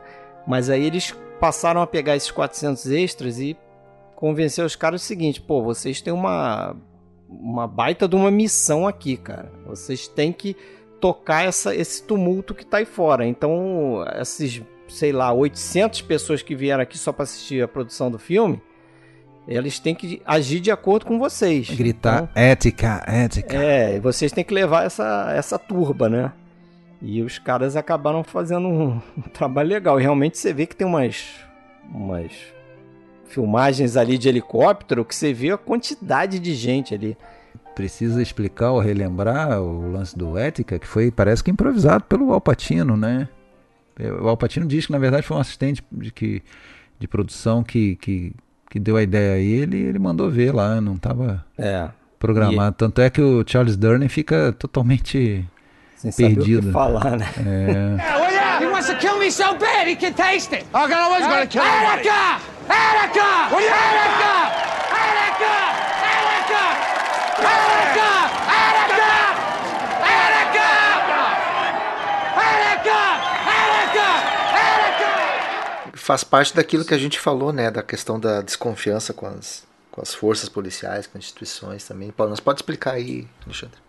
Não, é, era um motim, um, uma rebelião na prisão estadual de, de ética no estado de Nova York em 71, que durou quatro dias. E pá, os caras entraram detonando lá e mataram. Morreu mais de 40. Morreram 43 pessoas, sendo que 33 detentos e 10 é, é, guardas da, da, da prisão morreram.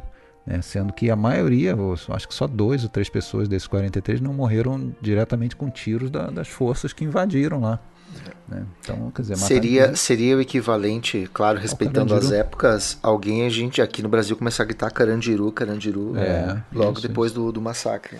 É, e, e, nessa cena é, tem uma dessas qualidades que o Alpatino tem, que tem em vários outros filmes, tem no Poderoso Chefão, tem que essa habilidade dele de, de 0 a 100, uhum. né, de explodir de uma hora para outra, que ele tá com aquela vozinha dele, daqui a pouco ele tá explodindo. In my room!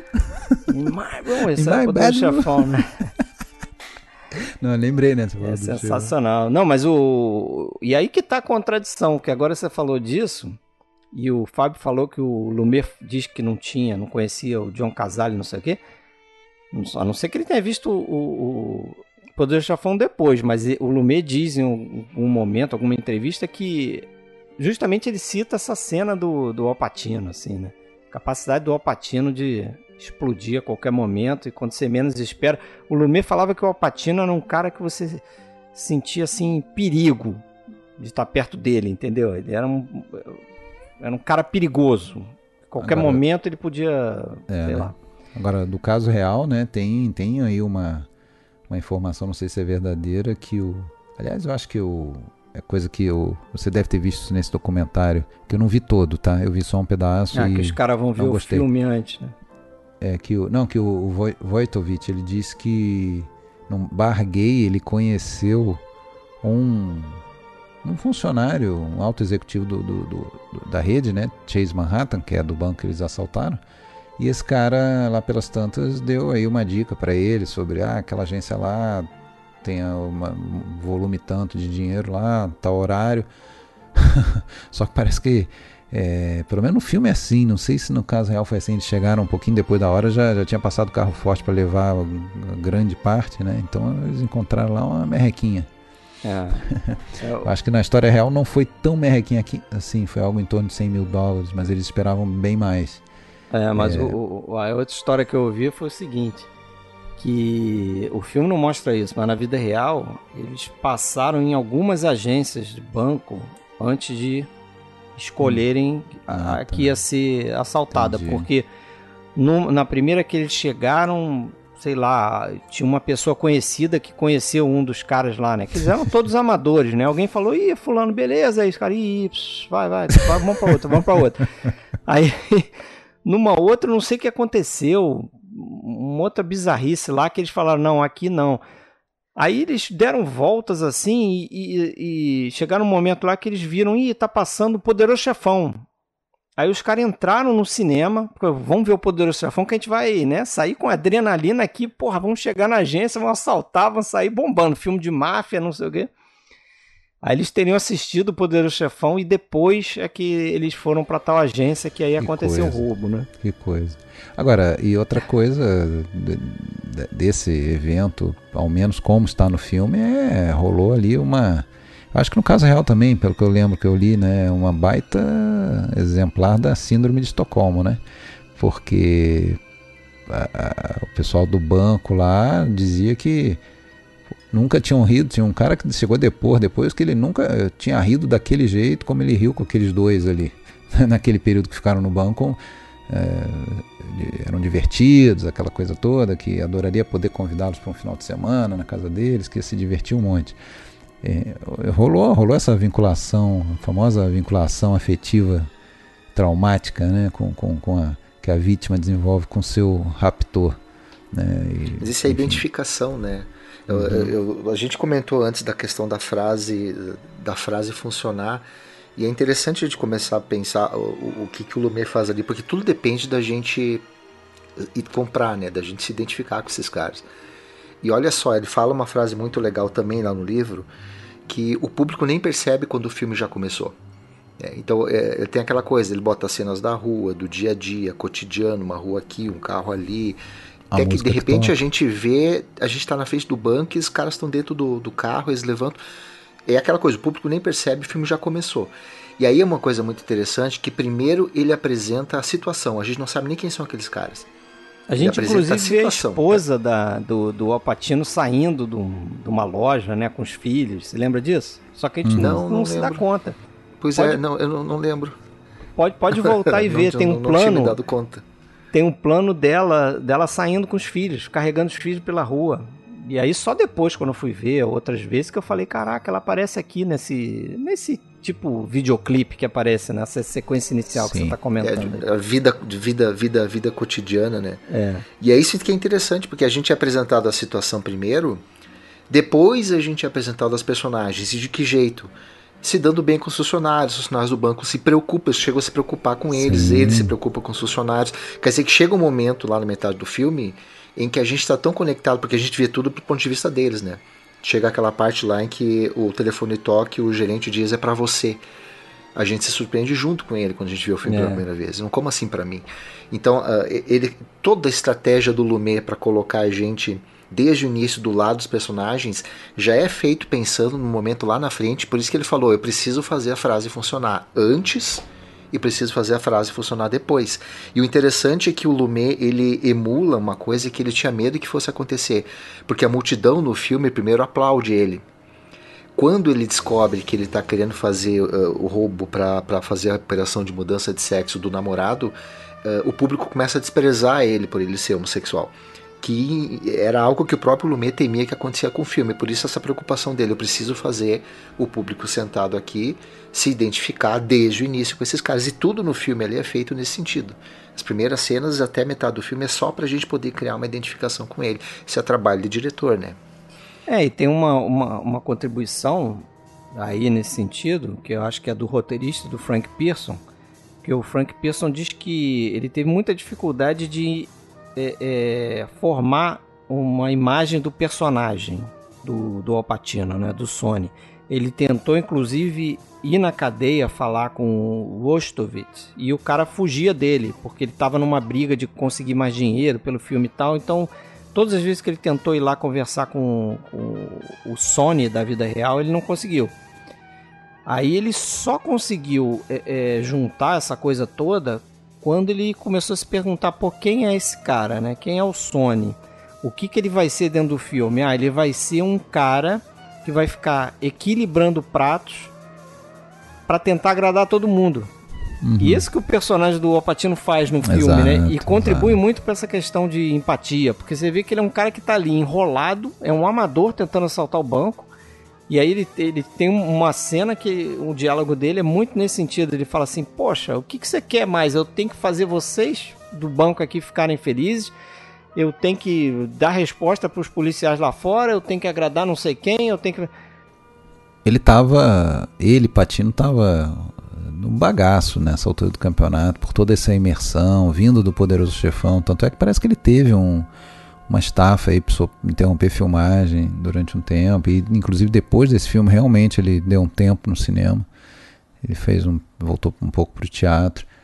Uh, agora, tem, tem acho que algumas características. É, da forma aí, né? A questão da música, né? Nessa abertura que vocês citaram, né? Essa colagem ali, é o único momento que tem música, né? Que a gente escuta a música que tá tocando, que estaria tocando no, no rádio do carro, se não me engano, né? Que é uma música do Elton John. Eu acho que é a única música que tem no filme, não é isso? Depois dos créditos iniciais não tem mais música nenhuma. Confere? Eu acho que é a única. É. E outra coisa, a, a, a, o operador de câmera, né? O câmera em em patins ali, sendo empurrado em algumas cenas dentro do banco, tem uma fluidez ali para acompanhar o, o movimento do, do Alpatino. Parece até coisa assim de, de às vezes de, de TV mesmo, de, de, é, enfim, de um, de um cinema verdade, aquela coisa, né? De acompanhar. E, e, e, a iluminação também, né? Parece que não foi usada nenhuma iluminação é, extra cinematográfica, né? Foi só usada realmente a, a luz fluorescente do, do, da agência, a luz é, do o que dia. eles fizeram foi tipo dobrar o número de lâmpadas, né? Eles aumentaram de acordo com a intensidade que eles queriam. Ele botava mais lâmpada, mas era lâmpada pertencia àquele ambiente sim, mesmo. Sim, Inclusive sim. eles, o fotógrafo diz que o, o que foi bom para ele é que tem um, uma cena lá que eles desligam a luz do banco, né? Uhum. E entram as luzes de emergência. Aí, como o cenário eles tinham controle total, ele botou justamente as luzes de emergência é, na posição que ele queria para fazer lá o, o, back dos atores, é. iluminar melhor o rosto desse ator aqui, entendeu? Ele Sim. montou a, a, iluminação com as luzes de emergência, né? Botando onde ele queria para acionar da, no momento certo. Agora, uma coisa que nunca ficou muito clara para mim, não sei se vocês vão me esclarecer isso, qual era a motivação do, do Salvatore ali para estar tá naquele roubo, né? Do, do Sony a gente sabe, né? Ganhar dinheiro. Money. Pra... É, dinheiro. Era, eu, eu, lembrar que o personagem real era um rapaz de 18 anos, provavelmente bobocão, porque acabou pagando o pato, né? De uma maneira imediata. E naquela cena final do aeroporto, né, filmada no, no JFK lá e tal, liberaram uma noite para eles filmarem, então não, não tinha muita margem para. E, e, mas ali tem toda a questão de ética policial ali, né, porque tem uma negociação e tudo e claro, você está vendo o filme pela primeira vez, como a gente viu lá quase 40 anos atrás e, e sabe que aquilo ali não vai acabar bem, mas o, o, o pobre do Sal e a gente sente por ele, né? Leva aquela, aquele balaço no meio da, da, da, testa, o que aliás não era muito difícil de acertar, aquela testa do, John, do John Casale, né? Acho que era, era grana, eh, era um grupo de ingênuos, né? Tanto é que tem um que desiste ali no início porque ele, ele se assusta, né? Então, tu vê que é um grupo de, de, de, de pessoas de que se conhecem né? ali que, que resolvem, na, na base da loucura, fazer aquilo, mas totalmente despreparados, né? Eu imagino, botar fogo no papel, né? A respeito disso, mas imagino que seja grana mesmo. É. Botar fogo no papel, disparar alarme. Nossa, amador demais, né? só, só atrapalhada, né? Tem umas. Você falou aí no cansaço do Alpatino, mas tem um, uma sequência que o Lumet gosta muito, inclusive repete em algumas entrevistas, que é aquela cena do telefone, né? Que o personagem do Alpatino ele fala com as duas esposas, né? Ele faz a ligação para a esposa dele real e logo em seguida ele fala com com o personagem do Chris Sarandon, né? É, E o Lumet fala que ele faz uma coisa ali é, para deixar o, o Alpatino ainda mais cansado, que é o seguinte, ele, ele faz um primeiro take com o Alpatino, aí ele passa um tempão ali falando no telefone, e o Lumet acha aquele take ótimo, mas ele pega e chega no final do take e fala para Alpatino, vamos fazer de novo. Vamos fazer de novo. O Alpatino fica puto, mas por quê? Foi ótimo, não sei o quê, não. Não, mas vamos fazer de novo, vamos fazer de novo. E ele diz que na segunda vez que ele faz, ele tá super cansado, ele tá quase ali né, entregando os pontos, e aí ele consegue tirar uma, uma atuação melhor naquela situação do Alpatino, né?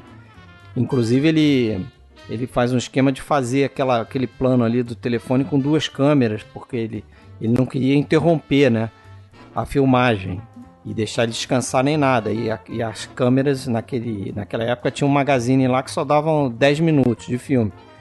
Então ele parou uma câmera, uma câmera terminou o filme no magazine lá e ele continuou com a outra. E, e ele chega a fazer isso depois também, ele faz isso com, com Peter Finch, naquela famosa, a cena mais famosa acho que do Rei de Intrigas, que é aquela que ele sai lá, né? Não, não do pijama, que ele sai do e começa a falar I'm as mad as hell, I'm not gonna take this anymore, né? Aquela, aquela... A primeira, a primeira. É, que, que ele, começa a incitar as pessoas a, a, a, falar nas, nas janelas, né, e tal, levanta da mesa, sai, a câmera vai acompanhando. É que para mim a, a, cena do pijama é mais icônica, que ele chega todo molhado lá. E... É. é, mas a mais famosa acho que é essa, né? Que até ele levanta e começa a mandar as pessoas gritarem pelas janelas e tal. Ele faz Já a mesma mudamos? coisa. Já Não avançamos mudamos. pro próximo? Tô só fazendo um, um paralelo. Mas era uma boa, né? Mas podemos. Mas vamos terminar então mais? com esse aqui. Só uma curiosidade.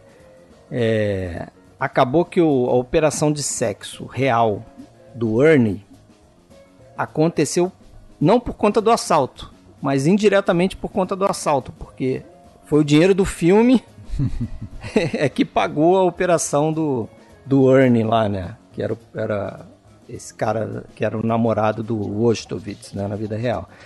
E o filme concorreu a seis Oscars, levou o de roteiro, né? Eu acho que se casaram, né? Acho Depois, que né? ele. É, não sei se casaram. Só sei que ela daí, né? Eu acho que não, cara, porque ela. Como acontece no filme, é, ela se afasta dele, né? Ele se afasta dele. Não quer, na- não, tem, não quer nada a ver com ele, diz que é um cara meio. Ele, ela acaba. Ela acaba realmente virando uma mulher lá e. É uma- acho que chega a se casar com outro cara, inclusive, não é com ele, não, né? É, parece que faleceu de AIDS depois nos anos 80, né? É. 87, por ali. É. E o Wojtowicz saiu da cadeia e Ficou capitalizando o resto da vida em Pô, cima é, do- vivendo aí em cima do história, filme, é. né? Da história. E seis indicações, né? Você falou? E seis indicações, o Lumet recebeu outra indicação, o Alpatino, Chris Sarandon, indicação para filme, né? Que perdeu Uhum. para vocês sabem quem. Aliás, não, né? Isso É, foi o é- próximo, né? É, mas é complicado, né? Ali é Aqui ele perdeu pro- E esses anos aí são complicados. É. Ele Aqui perdeu pro o Patino? Não, o. O, filme, ele perdeu pro Estranho no Ninho. Estranho no Ah, Ninho, sim. isso. É, foi o ano do o Estranho ano no do Ninho. Estranho no Ninho. E, Difícil também. É, e, e até ganhou um roteiro, né? Enfim, mas. É, só levou o roteiro o Frank Pearson, né? E, Uhum. e concorreu a montagem também, que é a Didi Allen, que é a mulher também que vai editar alguns filmes aí do, do Cine Lumia no né? período, né? Fez o Sérpico e Exatamente. uma baita montadora. Mas Então vamos lá pro de Intrigas, que Alexandre tá, tá no pique aí. It's too late, Diana. There's nothing left in you that I can live with. You're one of Howard's humanoids. And if I stay with you, I'll be destroyed. Like Howard Beale was destroyed. Like Lorraine Hobbs was destroyed. Like everything that you and the institution of television touch is destroyed. The Machines Are Winning. Esse é que o, o Cine Lumet acho que fala nesse livro aí, né? O Fábio? É, as máquinas estão vencendo. As máquinas estão vencendo. Essa é a descrição dele pro, pro filme, né? é, Ou é, a TV não, não corrompe as pessoas, as pessoas corrompem as pessoas. Curioso que esse filme é descrito sempre como uma sátira, né? Uma sátira e, e recentemente é, o, o, George Clooney, é, eu não sei se estava trabalhando numa adaptação da mesma história, ele exibiu para um público para fazer um teste, um público jovem, e as pessoas não conseguiram ver uma sátira ali porque acharam aquilo muito realista assim né? É como como previsão como vaticínio o filme é atualíssimo né em tudo cada vez mais. É daqueles filmes assim que como vários né que, que meio que, que apontam apontam um futuro meio que negro, assim, para muitas coisas. O próprio coisas. Lumet é, e o, e o Pet Chayefsky não conseguem ver como sátiro. O, o Lumet dizia que ele via o filme, e ele não era muito de rever o filme, né, mas ele revia o filme 25 anos depois, e ele, ele ficou assustado um quanto aquilo que ele fez lá em 76 era normal. Uhum. Ele viu o filme lá em 2000 e alguma coisa de novo. Mas é, mas o, aquele Walter Cronkite, né, que era âncora da, da, televisão americana, não sei se defendendo a classe, mas ele disse que a galera da TV olhou o filme como uma sátira. Né? Uhum. Inclusive eles precisavam riram, né? olhar como uma sátira. É, né? inclusive tá. riam. É que eles não filme. saíram da, da, da, primeira camada, né? Aí vamos combinar, qualquer um que tem o mínimo de, de senso crítico consegue perceber que a questão é que vem de trás. Não, e a partir do momento que toca diretamente neles, né? É, ah, a, a, partir do momento que está apontando o dedo para umas práticas televisivas. o, o final, para mim, a gente está pulando para o final, mas eu acho que o final, nesse sentido, é ele, ele dá um. desconecta da realidade ali, de uma tal forma, para mim, que eu até consigo ver um pouco como sátira ali. Não, na época sim, Fred, eu, eu, na concordo. Época, na época. É. Desconecta da realidade inteira. Sim, na época sim. Agora a gente vê, por exemplo, a gente teve o Coringa agora há pouco que tem uma cena igual.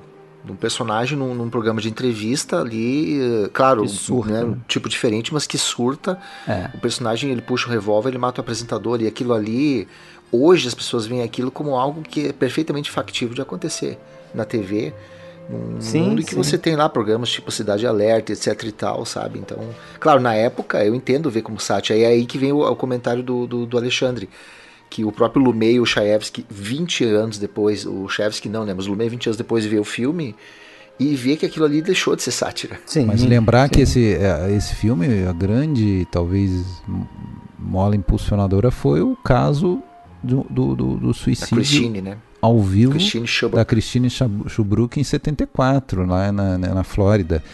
É uma apresentadora, jornalista que estava surtada, estava depressiva, não sei, e ela, um belo dia, diante das câmeras, ao vivo, atirou contra a própria cabeça, se suicidou. É... Agora, o, o Chaevsky disse que não. Ele disse que. Ele diz que ele já começava a escrever o filme, já tinha ideia do filme antes do suicídio da Christine. Okay, mas é difícil a gente desconectar, é difícil, né? Um... É, porque, né? porque é, eu acho até, eu vejo até o final como uma tentativa de desconectar desse caso real, né? Não foi um suicídio, cara, mas ele, ele, o personagem do Peter Finch, o, o me lembra o nome do personagem, Howard Bill, ele Bill. ele ameaça se matar, né? Ao vivo no ar. Pois é, né? é curioso é, vocês falarem isso, cara, porque eu daí talvez seja porque eu acho o final assim tão desconectado da realidade, porque eu não conhecia essa história dessa mulher. E eu assisti todos os extras que tem no Blu-ray que eu tenho aqui importado, ninguém fala nesse caso aí.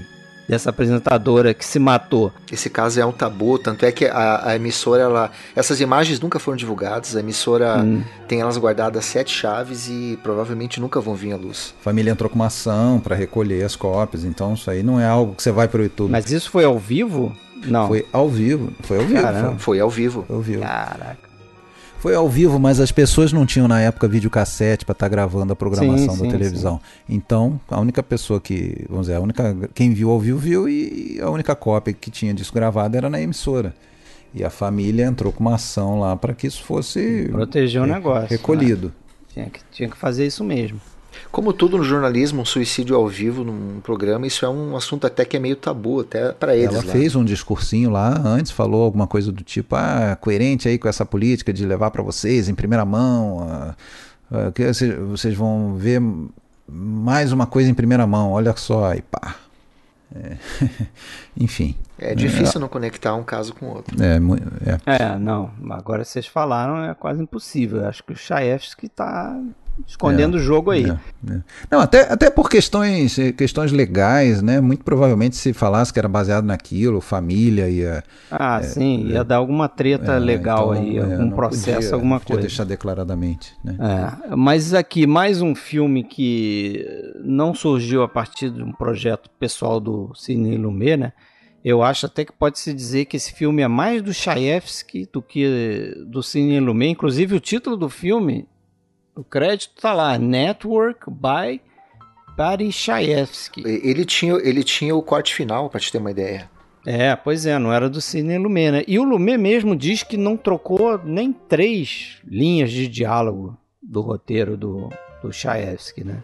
Ele não deixava. Ele estava em todas as cenas gravadas, ele não permitia que mudasse. Exatamente, ele estava em todos os, os, dias de filmagem. Ele produziu o filme mesmo para valer, não ficou só com o nome de produtor. Ele foi para sete de filmagem justamente para garantir que não iam alterar o roteiro dele, é. né? Agora o filme, o filme, a história, o personagem, principalmente do Howard Bill, foi muito bem descrito pelo Henry Fonda, que recusou o papel como muito histérico. E eu acho que é mesmo. Isso até em algum momento pode até incomodar quando você está vendo o filme, né?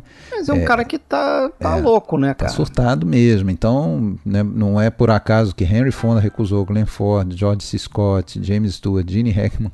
Mas o que eu acho difícil de fazer esse personagem pro Peter Finch é que ele é um cara surtado, mas que ele fala verdades, né?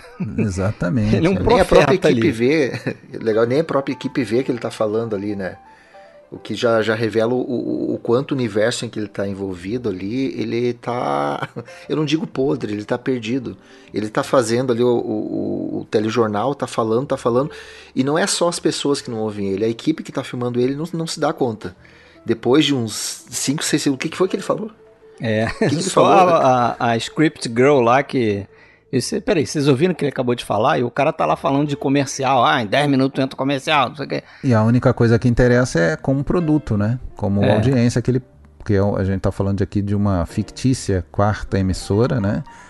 É, concorrente da, da, da, ABC, da CBS, da NBC, ela seria a quarta que tá mal de audiência, né? E tá falindo e aquele cara com esse surto dele acaba curiosamente criando ali uma possibilidade de um programa que vai é, bombar na audiência, né? E aí Trazer o personagem... publicidade. O Chayefsky falava que uh, publicidade trazia 10 vezes mais verba para o canal que qualquer programa jornalístico, né? Eles, eles preferiam mil vezes uh, reprises de programas que dessem audiência do que programa jornalístico.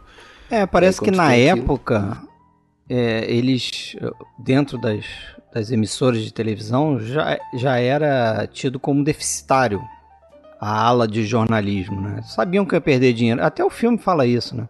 Já é esperado que os caras vão perder dinheiro, só que eles queriam manter um jornalismo sério, né?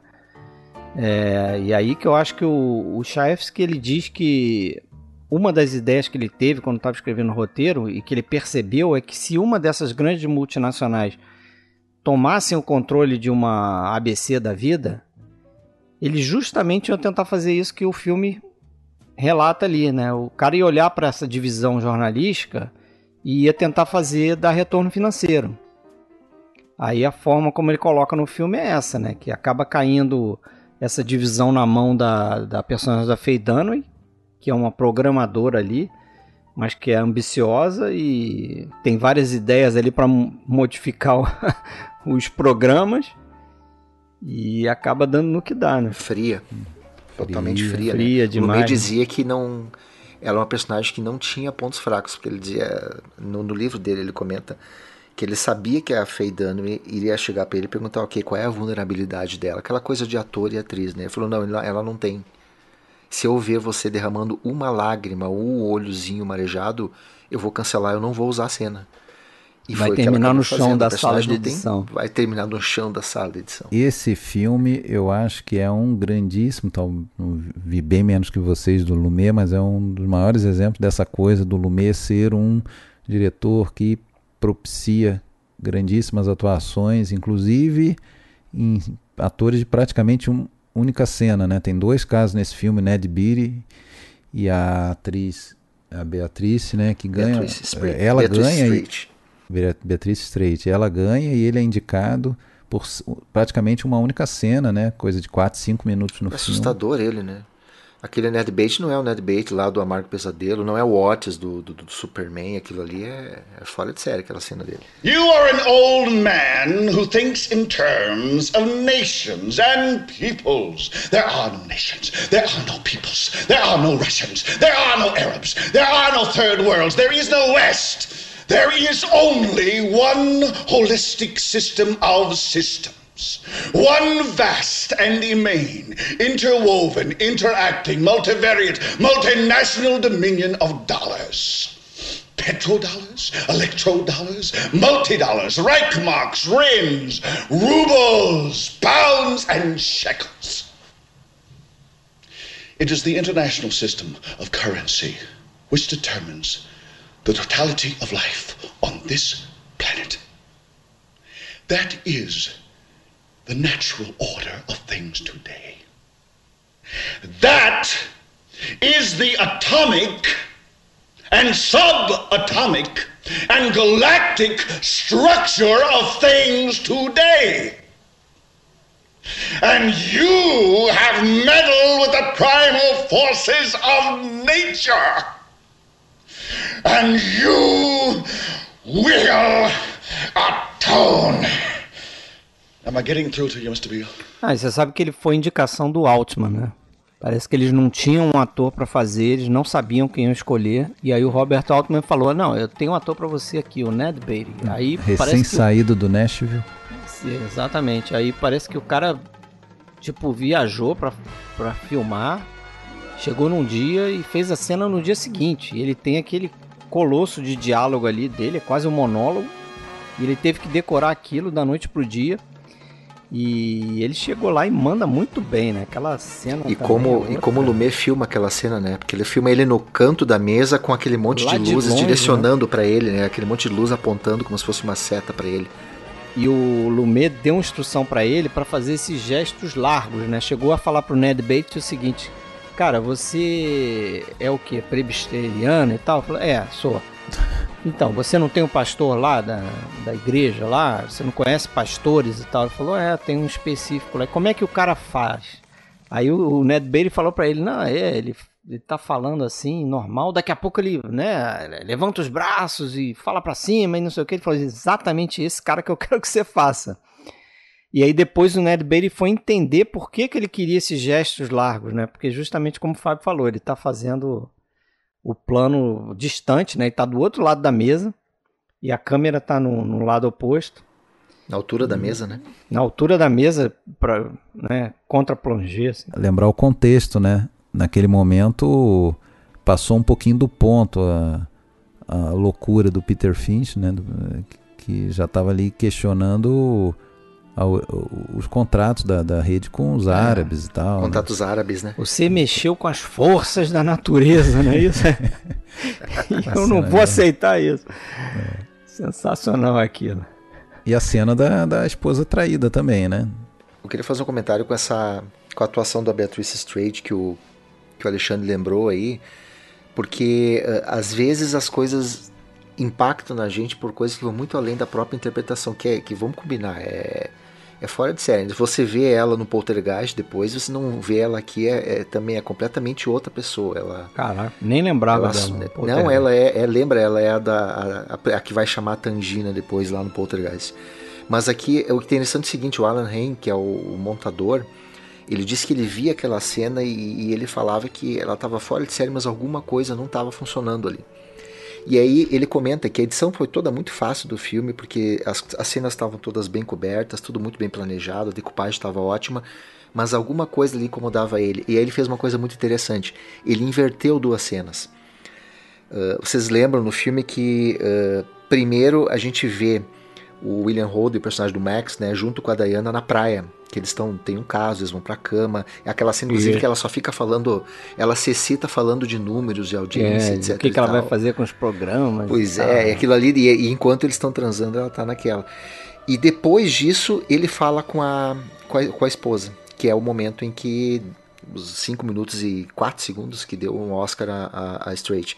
Só que na, na, na decupagem original, uh, a cena vinha antes. É tipo, o William Holden acabava com ela e depois de acabar com ela, já como alguém que é solteiro, ele encontrava a Diana e ia pra praia.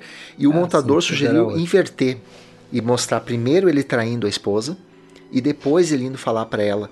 E aquilo ali ele falou que eh, impactou demais, porque quando a gente vê a Beatrice Straight ter aquela tá reação. Tá sentindo a dor dela. Né? A gente já tá sentindo a dor, porque ela, a gente já viu que ela foi traída, a gente já viu o que, que aconteceu antes. Então ela, essa simples mudança de uma cena para outra, que primeiro o Lumet estava meio reticente de fazer ou não, no fim ele concordou e aquilo ali impactou ainda mais na interpretação. Pode ter dado da, da Beatriz. pra ela. Pode ter dado. É. Não, não que talvez não viesse dar, né? Mas a gente sente muito mais isso aí a partir é. dessa mudança. Interessante que o, nessa cena o William Hall tem uma referência interna, né? Que ele fala que.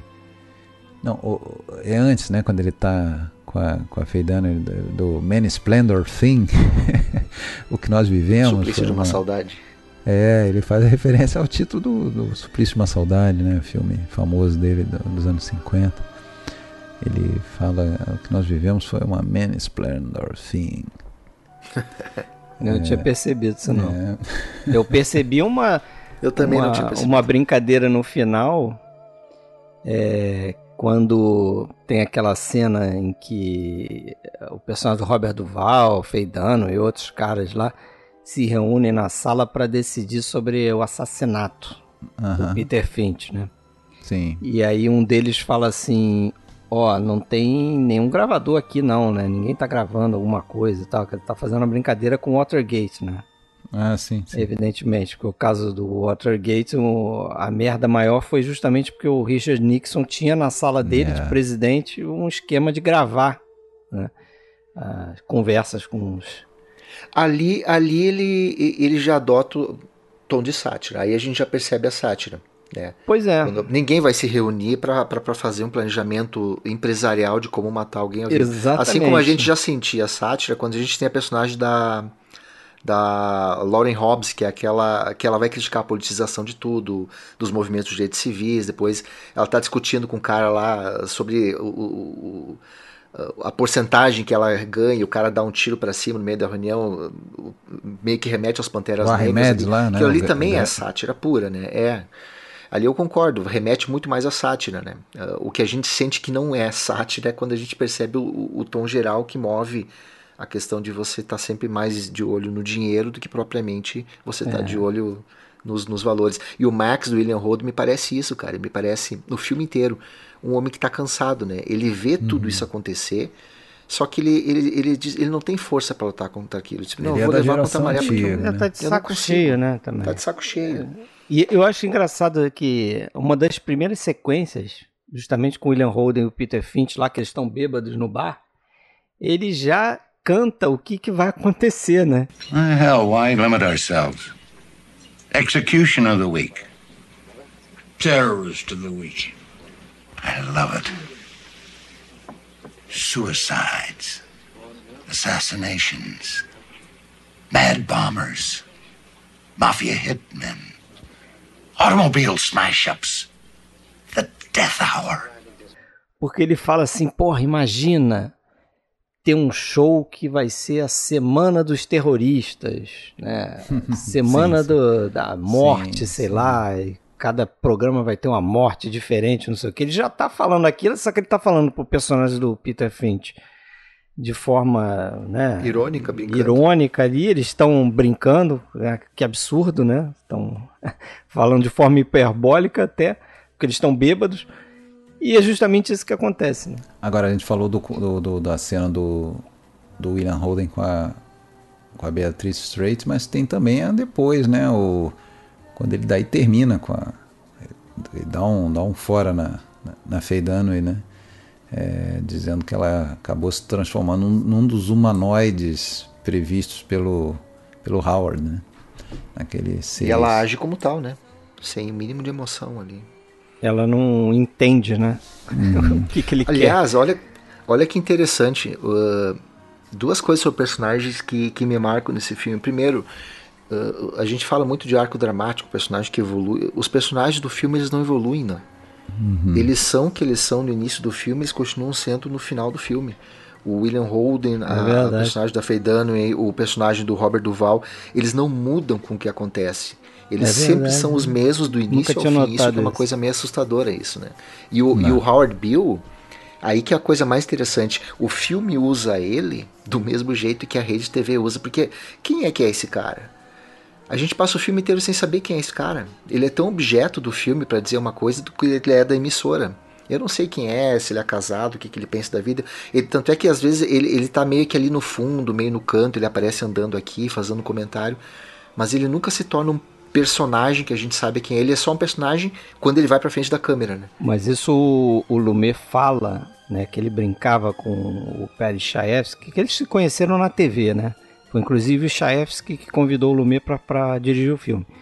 Mas ele brincava com o Chaevski, ele falava o seguinte, pô, vamos evitar nesse filme esses clichês que a gente via na TV lá, né? De vários filmes e programas que tem uma ceninha que você tem que ter um diálogo explicando como é que aquele personagem chegou aquilo ali. Eles chamavam de, de rubber duck, né? Patinho de borracha, quer dizer, tem sempre uhum. uma história em que um, um, personagem que virou um assassino tem uma cena lá que chega alguém que fala: ah, não, ele virou o assassino porque roubaram o patinho de borracha dele quando ele era criança, entendeu? E eles queriam justamente botar personagens que você não sabia de onde eles vieram. O, o, o, personagem do, do Bill é exatamente isso aí, cara. Você não sabe de onde ele veio, por que, que ele tá naquele estado. Você não sabe. Outra coisa que o Chayefsky exigiu, vamos colocar assim, do, do estúdio em relação a essa questão do, de diálogos e tal, era que não, não tivesse muito didatismo nos jargões televisivos da, né, dos jornalistas e tal. Então a gente vê isso o tempo todo no filme, nas reuniões ali. Eles falam realmente coisas que são gírias é, internas, jargões e a gente entende público. sem precisar conhecer, né? Essa que é a, que é a dinâmica dos, dos personagens permitem isso. É claro, a gente quando, quando, quando o Fred fala que a gente não sabe quem, como aquele, a gente sabe que o cara tá ali, passou anos ali como âncora, etc e tal. Mas esse é o personagem na frente das câmeras, né? A gente nunca sabe nada mais que nem a gente fica sabendo do próprio Max, do, do, da própria Diana. Ele é um cara que fica zanzando por ali, né? É, a gente, a gente nem vai na, na casa dele, se eu não me engano, né? Você não sabe onde é que ele mora, como ele mora. Você vê a gente só sabe que ele entrou no prédio, que ele saiu do prédio, que é. já... não, a gente sabe, a gente vê ele dormindo na cama em um momento, ah, né, é que ele tem aquele aquele sonho. Mas é aquilo, ah, ele entrou no prédio agora. Não, ele tá indo no corredor. Quer dizer, ele também é um personagem que no próprio filme ele parece flutuar ali, ele só ganha protagonismo quando tem uma câmera apontada para ele. Aquela reunião inicial lá, lembram? Depois que ele deu o bafafá que ele falou, ele tá num cantinho lá do lado da, da janela, ele até faz um comentário, mas ele não tem um protagonismo nem pra gente. Mas eu acho que são dois personagens muito similares, né? Eles têm uma origem, eles eram são amigos, né? Basicamente são da velha geração né, de uma velha geração, talvez com uma, ética jornalística ou sei lá maior, só que cada um reage de uma maneira diferente, né, ao, ao que está acontecendo. Acho que os dois chegam a ser demitidos, né, no início ali e tal. E enfim, a gente não conhece nada do, do Howard Bill, mas a gente conhece do Peter Finch, né, que porra, o cara que nasceu, na verdade nasceu na Inglaterra, mas se criou na Austrália, então ele tinha um sotaque forte é, ele, ele se ofereceu para o papel depois de, de, de tomar Tanta conhecimento. gente recusar, né? É, é, ele tomou conhecimento, se ofereceu. O Lumet não queria, porque tinha medo do sotaque, mas aí ele mandou uma gravação mostrando que ele conseguia é, falar é, com... Eles mandaram várias. É, mandaram material gravado do Walter Cronkite, desses âncoras da TV americana, né? Aí o Peter Vint retornou para ele com, gravando como se fosse a apresentação. Né? Sotaque né? americano perfeito, nada de sotaque australiano, ganhou o papel. E aí a história famosa, claro, mas não custa a gente lembrar que Peter Finch foi o primeiro cara a ganhar um Oscar póstumamente. Né? Ele faleceu no início de 77, antes da cerimônia. Três é, meses antes, mais é, ou menos. Fato que seria igualado, tristemente igualado, apenas 32 anos depois pelo Heath Ledger, né? É, que se eu não me engano, o Heath Ledger acho que é australiano também, né? Eu Quer acho dizer, que sim, é verdade. É, australiano ou neozelandês? É, mas é daquela região ali, né? É, não, é australiano sim, o, o Heath O Finch não é, mas como você falou, foi criado. Não, mas o, o Finch, o Finch, eu acho que ele é, é chamado australiano. É a mesma coisa que você dizer que o Lumet, Lumet é nova-iorquino. Ele não nasceu O que eu li do Finch é que ele, ele só se mudou para a Austrália com 10 anos. Então, assim, ele vive, eu acho que ele chegou a viver na França com a avó também. Mas ele nasceu na Mas Inglaterra. o Finch né? nasceu no Reino É, Unido, né? Exatamente, nasceu na Inglaterra. Um cara que tem uma curiosidade, né? Que ele foi, vamos dizer, catapultado pelo Laurence Olivier, né, na- no teatro. E que chamou ele, inclusive, para trabalhar na companhia dele e tal. E ele acabou é, muito amigavelmente pegando a mulher do, do Olivier, a, a Vivian Lee, né? Mas é um baita de um ator, né, cara? Eu, tava, eu vi outro dia aquele Sunday, Bloody Sunday, Uhum. que ele faz um, ele faz um cara mais velho que, que é um homossexual, se apaixona por um garoto mais no- novo. Baita no ator, cara. E a forma como ele ele morre também, é, o Sidney Lumet presenciou a morte dele. né? Isso foi curioso. Muito novo, né? 60 anos. é, eles estavam em- fazendo campanha justamente pro Rede de Intrigas. Ele tinha, na véspera da morte dele, tinha feito o programa do Johnny Carson. E aí no dia seguinte, o o Sidney Lumet e ele iriam juntos para outro programa de televisão. E aí eles marcaram no lobby do hotel. Esse Beverly Hills Hotel aí que o Alexandre já falou. E quando o Sidney Lumet estava chegando perto dele, viu que ele estava numa área assim, numa região que tinha um círculo, uma coisa lá, ele estava sentado num lugar, ele viu que ele se levantou e foi caindo assim, meio que de forma até suave. E ele, o Sidney Lumet diz que no, quando eles fizeram rede de intrigas, eles tiveram que cercar o, o Peter Finch de várias é, coisas ali para ele não se machucar, porque ele não era um cara que sabia cair muito bem, né? E ele tem aqueles desmaios ao longo do filme, né? Que ele tá lá no meio do palco, lá no meio do programa de televisão, de repente ele desmaia. E quando ele viu o, o Peter Finch caindo dessa forma, é, no lobby do hotel ali, de forma suave, ele percebeu logo que tinha alguma coisa errada. Aí chegou lá para acudir ele e viu que era um- tinha sido um ataque, né? Ele teve um ataque cardíaco. E eu não sei se foi fulminante, se foi ali na hora ou se foi depois. Você sabe, Alexandre? Não sei, não, não lembro desse. Mas- Já li sobre isso. O fato é que morreu, né? Ali, naquele momento, Sim. ou horas depois. Né? É. Mas levou o Oscar depois, póstumamente. Levou, acho que ironicamente, cara, é, outra curiosidade, eu vi uma entrevista hoje que o Peter Finch diz que isso foi em 76, a entrevista dele, que ele fala pro entrevistador lá, ah, uma das coisas que te alivia quando você perde o, o Oscar, né? Você tá concorrendo, mas você é um dos que perdeu, é que você não precisa subir no palco para dar o discurso. Porque o prêmio de ator é um dos últimos da noite. Coitado. Então já rolou tudo quanto é tipo de discurso ali, o discurso engraçadinho, o discurso emocionado. Então você, se você chega lá em cima, você não tem um discurso direito para fazer. O que, que você vai falar, né? E, e ele dizia que isso assustava ele, né? E ironicamente ele ganhou o Oscar Não e não subiu subir no no palco para dar o seu discurso, né? Aliás, vocês conhecem algum filme que tenha tido cinco indicações de interpretação? Eu acho que é o único, né? Cara, cinco é.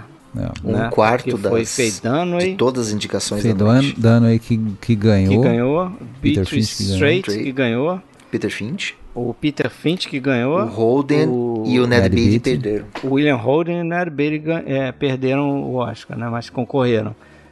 O Shaefsky ganhou o roteiro. Além disso, filme, diretor, O filme perdeu perdeu pro Rock. fotografia e edição. E é, a fotografia, que é o Owen Roisman, Owen que é até Roisman. o fotógrafo do Exorcista, né? Também. Aliás, eu fiz, um, eu fiz um tweet esses dias de um trecho do, do livro que eu achei super interessante, porque é uma coisa que eu também não tinha percebido, do trabalho do, do Owen Roisman, sobre como eh, ele e o Lumet decidiram eh, corromper a câmera.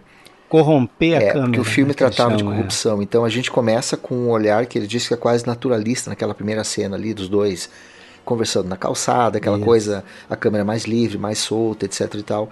E à medida que o filme vai avançando, ele vai deixando as posições da câmera mais rígidas. A iluminação vai ficando mais artificial. E ele comenta muito legal ali que Uhum. A penúltima cena em que tem a Faye Dunaway, o, o Robert Duval, os executivos ali. Essa cena que o Fred falou, que eles estão pensando em como vão fazer para matar o Finch, é, ele disse que ele pensou em iluminar ela como se fosse um comercial de TV com a câmera estática. Então a câmera acaba se tornando uma própria vítima também daquele mundo da televisão, ela vai sendo corrompida. Eu achei super interessante isso. Yes. Tem uma, um plano ali que ele, que ele faz do Peter Finch, exatamente quando ele acorda, que ele tem uma espécie de epifania, Epifania. ali, quando ele Aham. acorda aí. É, é. Que ele. a- ali tem uma. Tem uma iluminação muito estilizada. Uhum. Já é mais pro final do filme, exatamente. E me lembra muito o, o Exorcista. Não É sei verdade. porque tem um, um plano da, da Linda Blair no Exorcista que parece muito a iluminação. Não à toa é o mesmo diretor de fotografia, né? Deve ter feito a mesma é porque coisa. tem uma cama num quarto escuro. É isso. Não, mas é só o rosto dele, né? E o rosto dela também no, no Exorcista. Esse capítulo do Oscar, esse assunto que a gente entrou agora, rende quando a gente fala desse filme, né? Porque esse foi, sem dúvida, um dos anos com uma maior disputa, assim, né? Pelo menos tem três filmaços Ó, que hoje são spoiler tidos, aí né? das, das nossas lives aí. É, três filmaços, né? O- Só que aqui a gente pode traçar também um- uma distinção entre a- o que é injustiça, e hoje não tem nenhuma dúvida que é considerado um uma grande injustiça, né? Porque é, rede de intrigas, todos os homens do presidente eram bem cotados, né? O, o- já o Tax Driver não tanto, né? Agora, e, e- o rock com certeza é considerado inferior a esse. Porém, se você for pensar em termos de surpresa, não, não teve tanta surpresa porque o, o rock ele era no, no, no momento lá, na, na- na- vamos dizer, nos dias anteriores, né, na, na semana, ele era já tido como o, o provável vencedor. Né? É, então, hoje, olhando em retrospectiva, retrospectiva, a gente sem dúvida classifica como uma injustiça. É que a Mas questão do tempo, né? não chegou a ser uma surpresa. Se a gente olhar época. agora a questão do tempo, até o quinto filme ali, que é o Bound for Glory, do Al Ashby, eu acho um Uhum. puta filme. Talvez na época não tivesse essa repercussão, É. mas olhando agora, a gente 30, 40 anos depois, a gente a gente consegue ver o, o peso, né?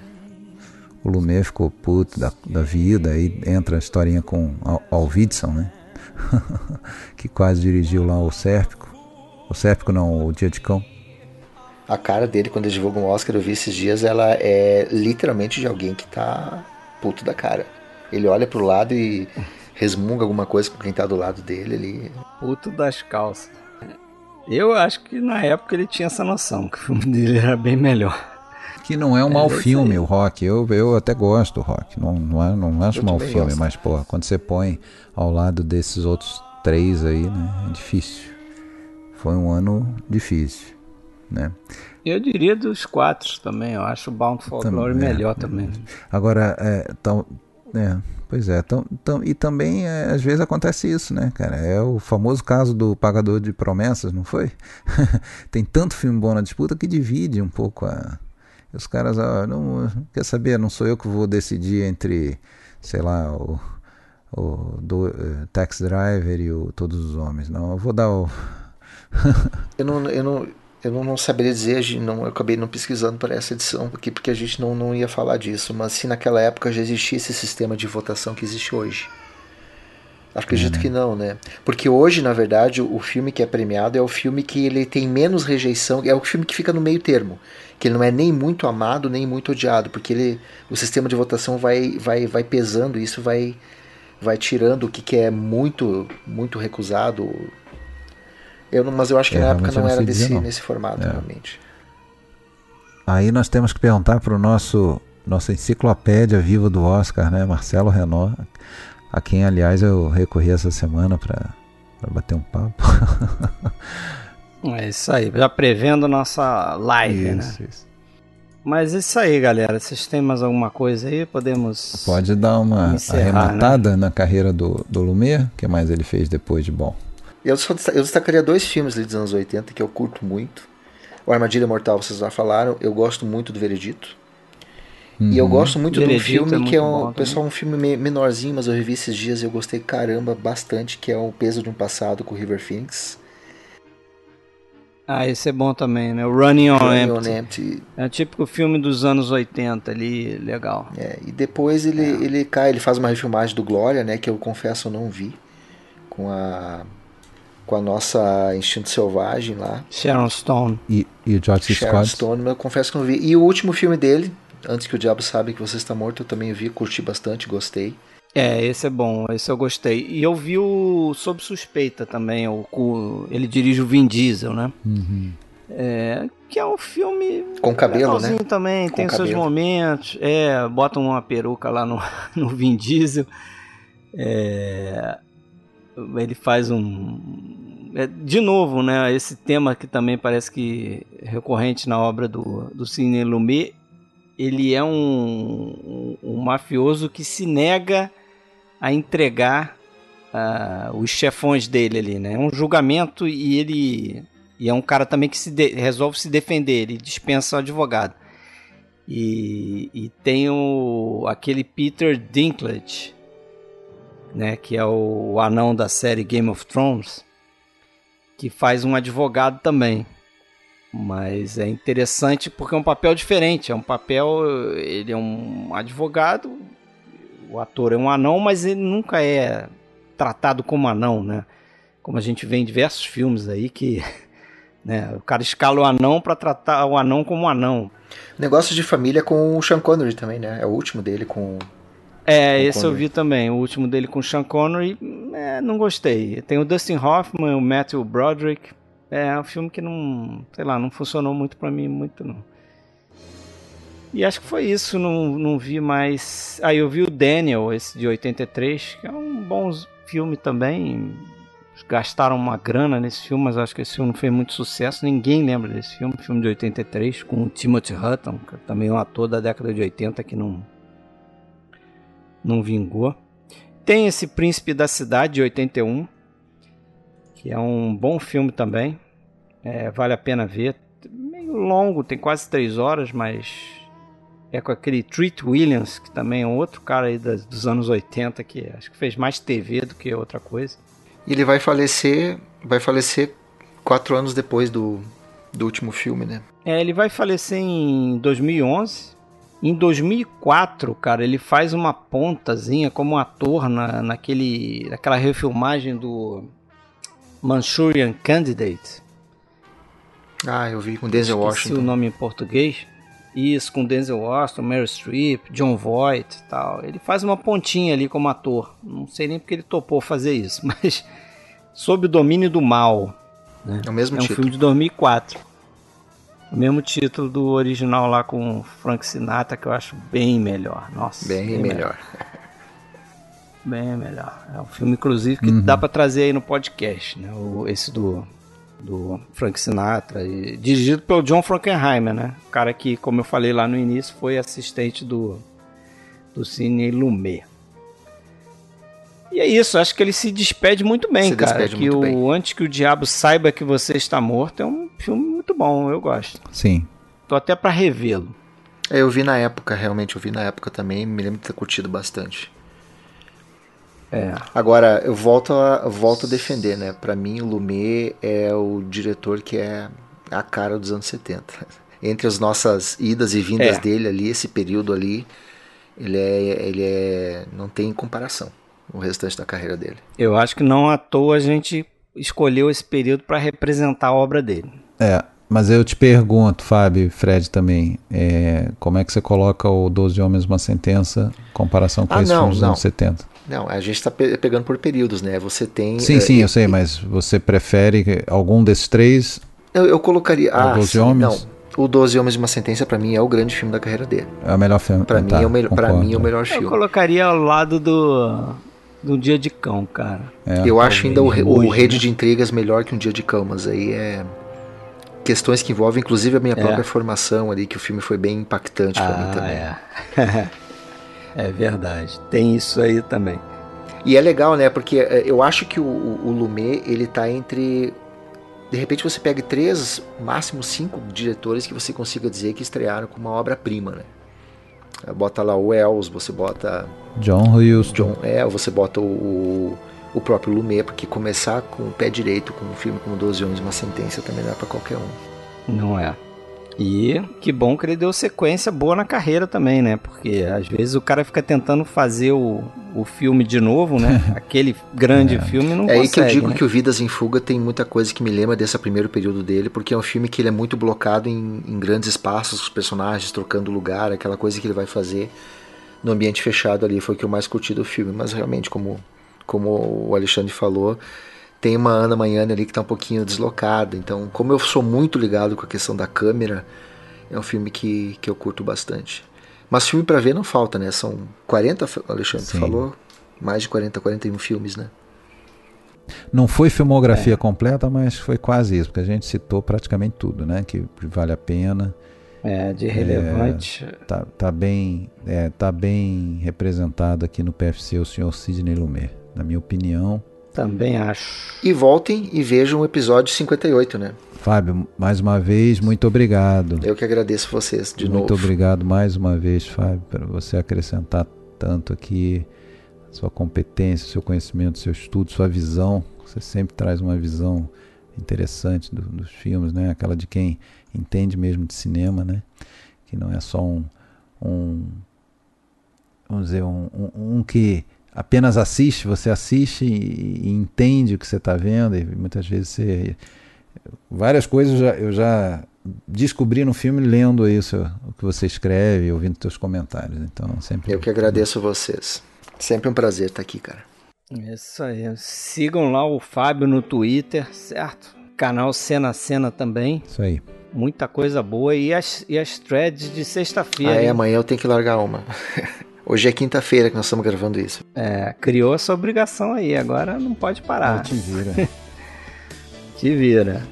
Valeu. Isso aí, e você voltará no Dicas Triplas, o próximo que a gente vai fazer com você. Voltamos. né? Eu Isso acho. aí, em breve. E volta nas lives também, certo? Beleza. Valeu, Fred, mais uma vez. Até a próxima. Valeu, abraço. Abraço! I've been thinking how much I miss my lady. Almarina's in a cornfield, riding in the daybreak, living like a lusty cloud, running through the grass for hours, rolling through the hay, like a puppet child.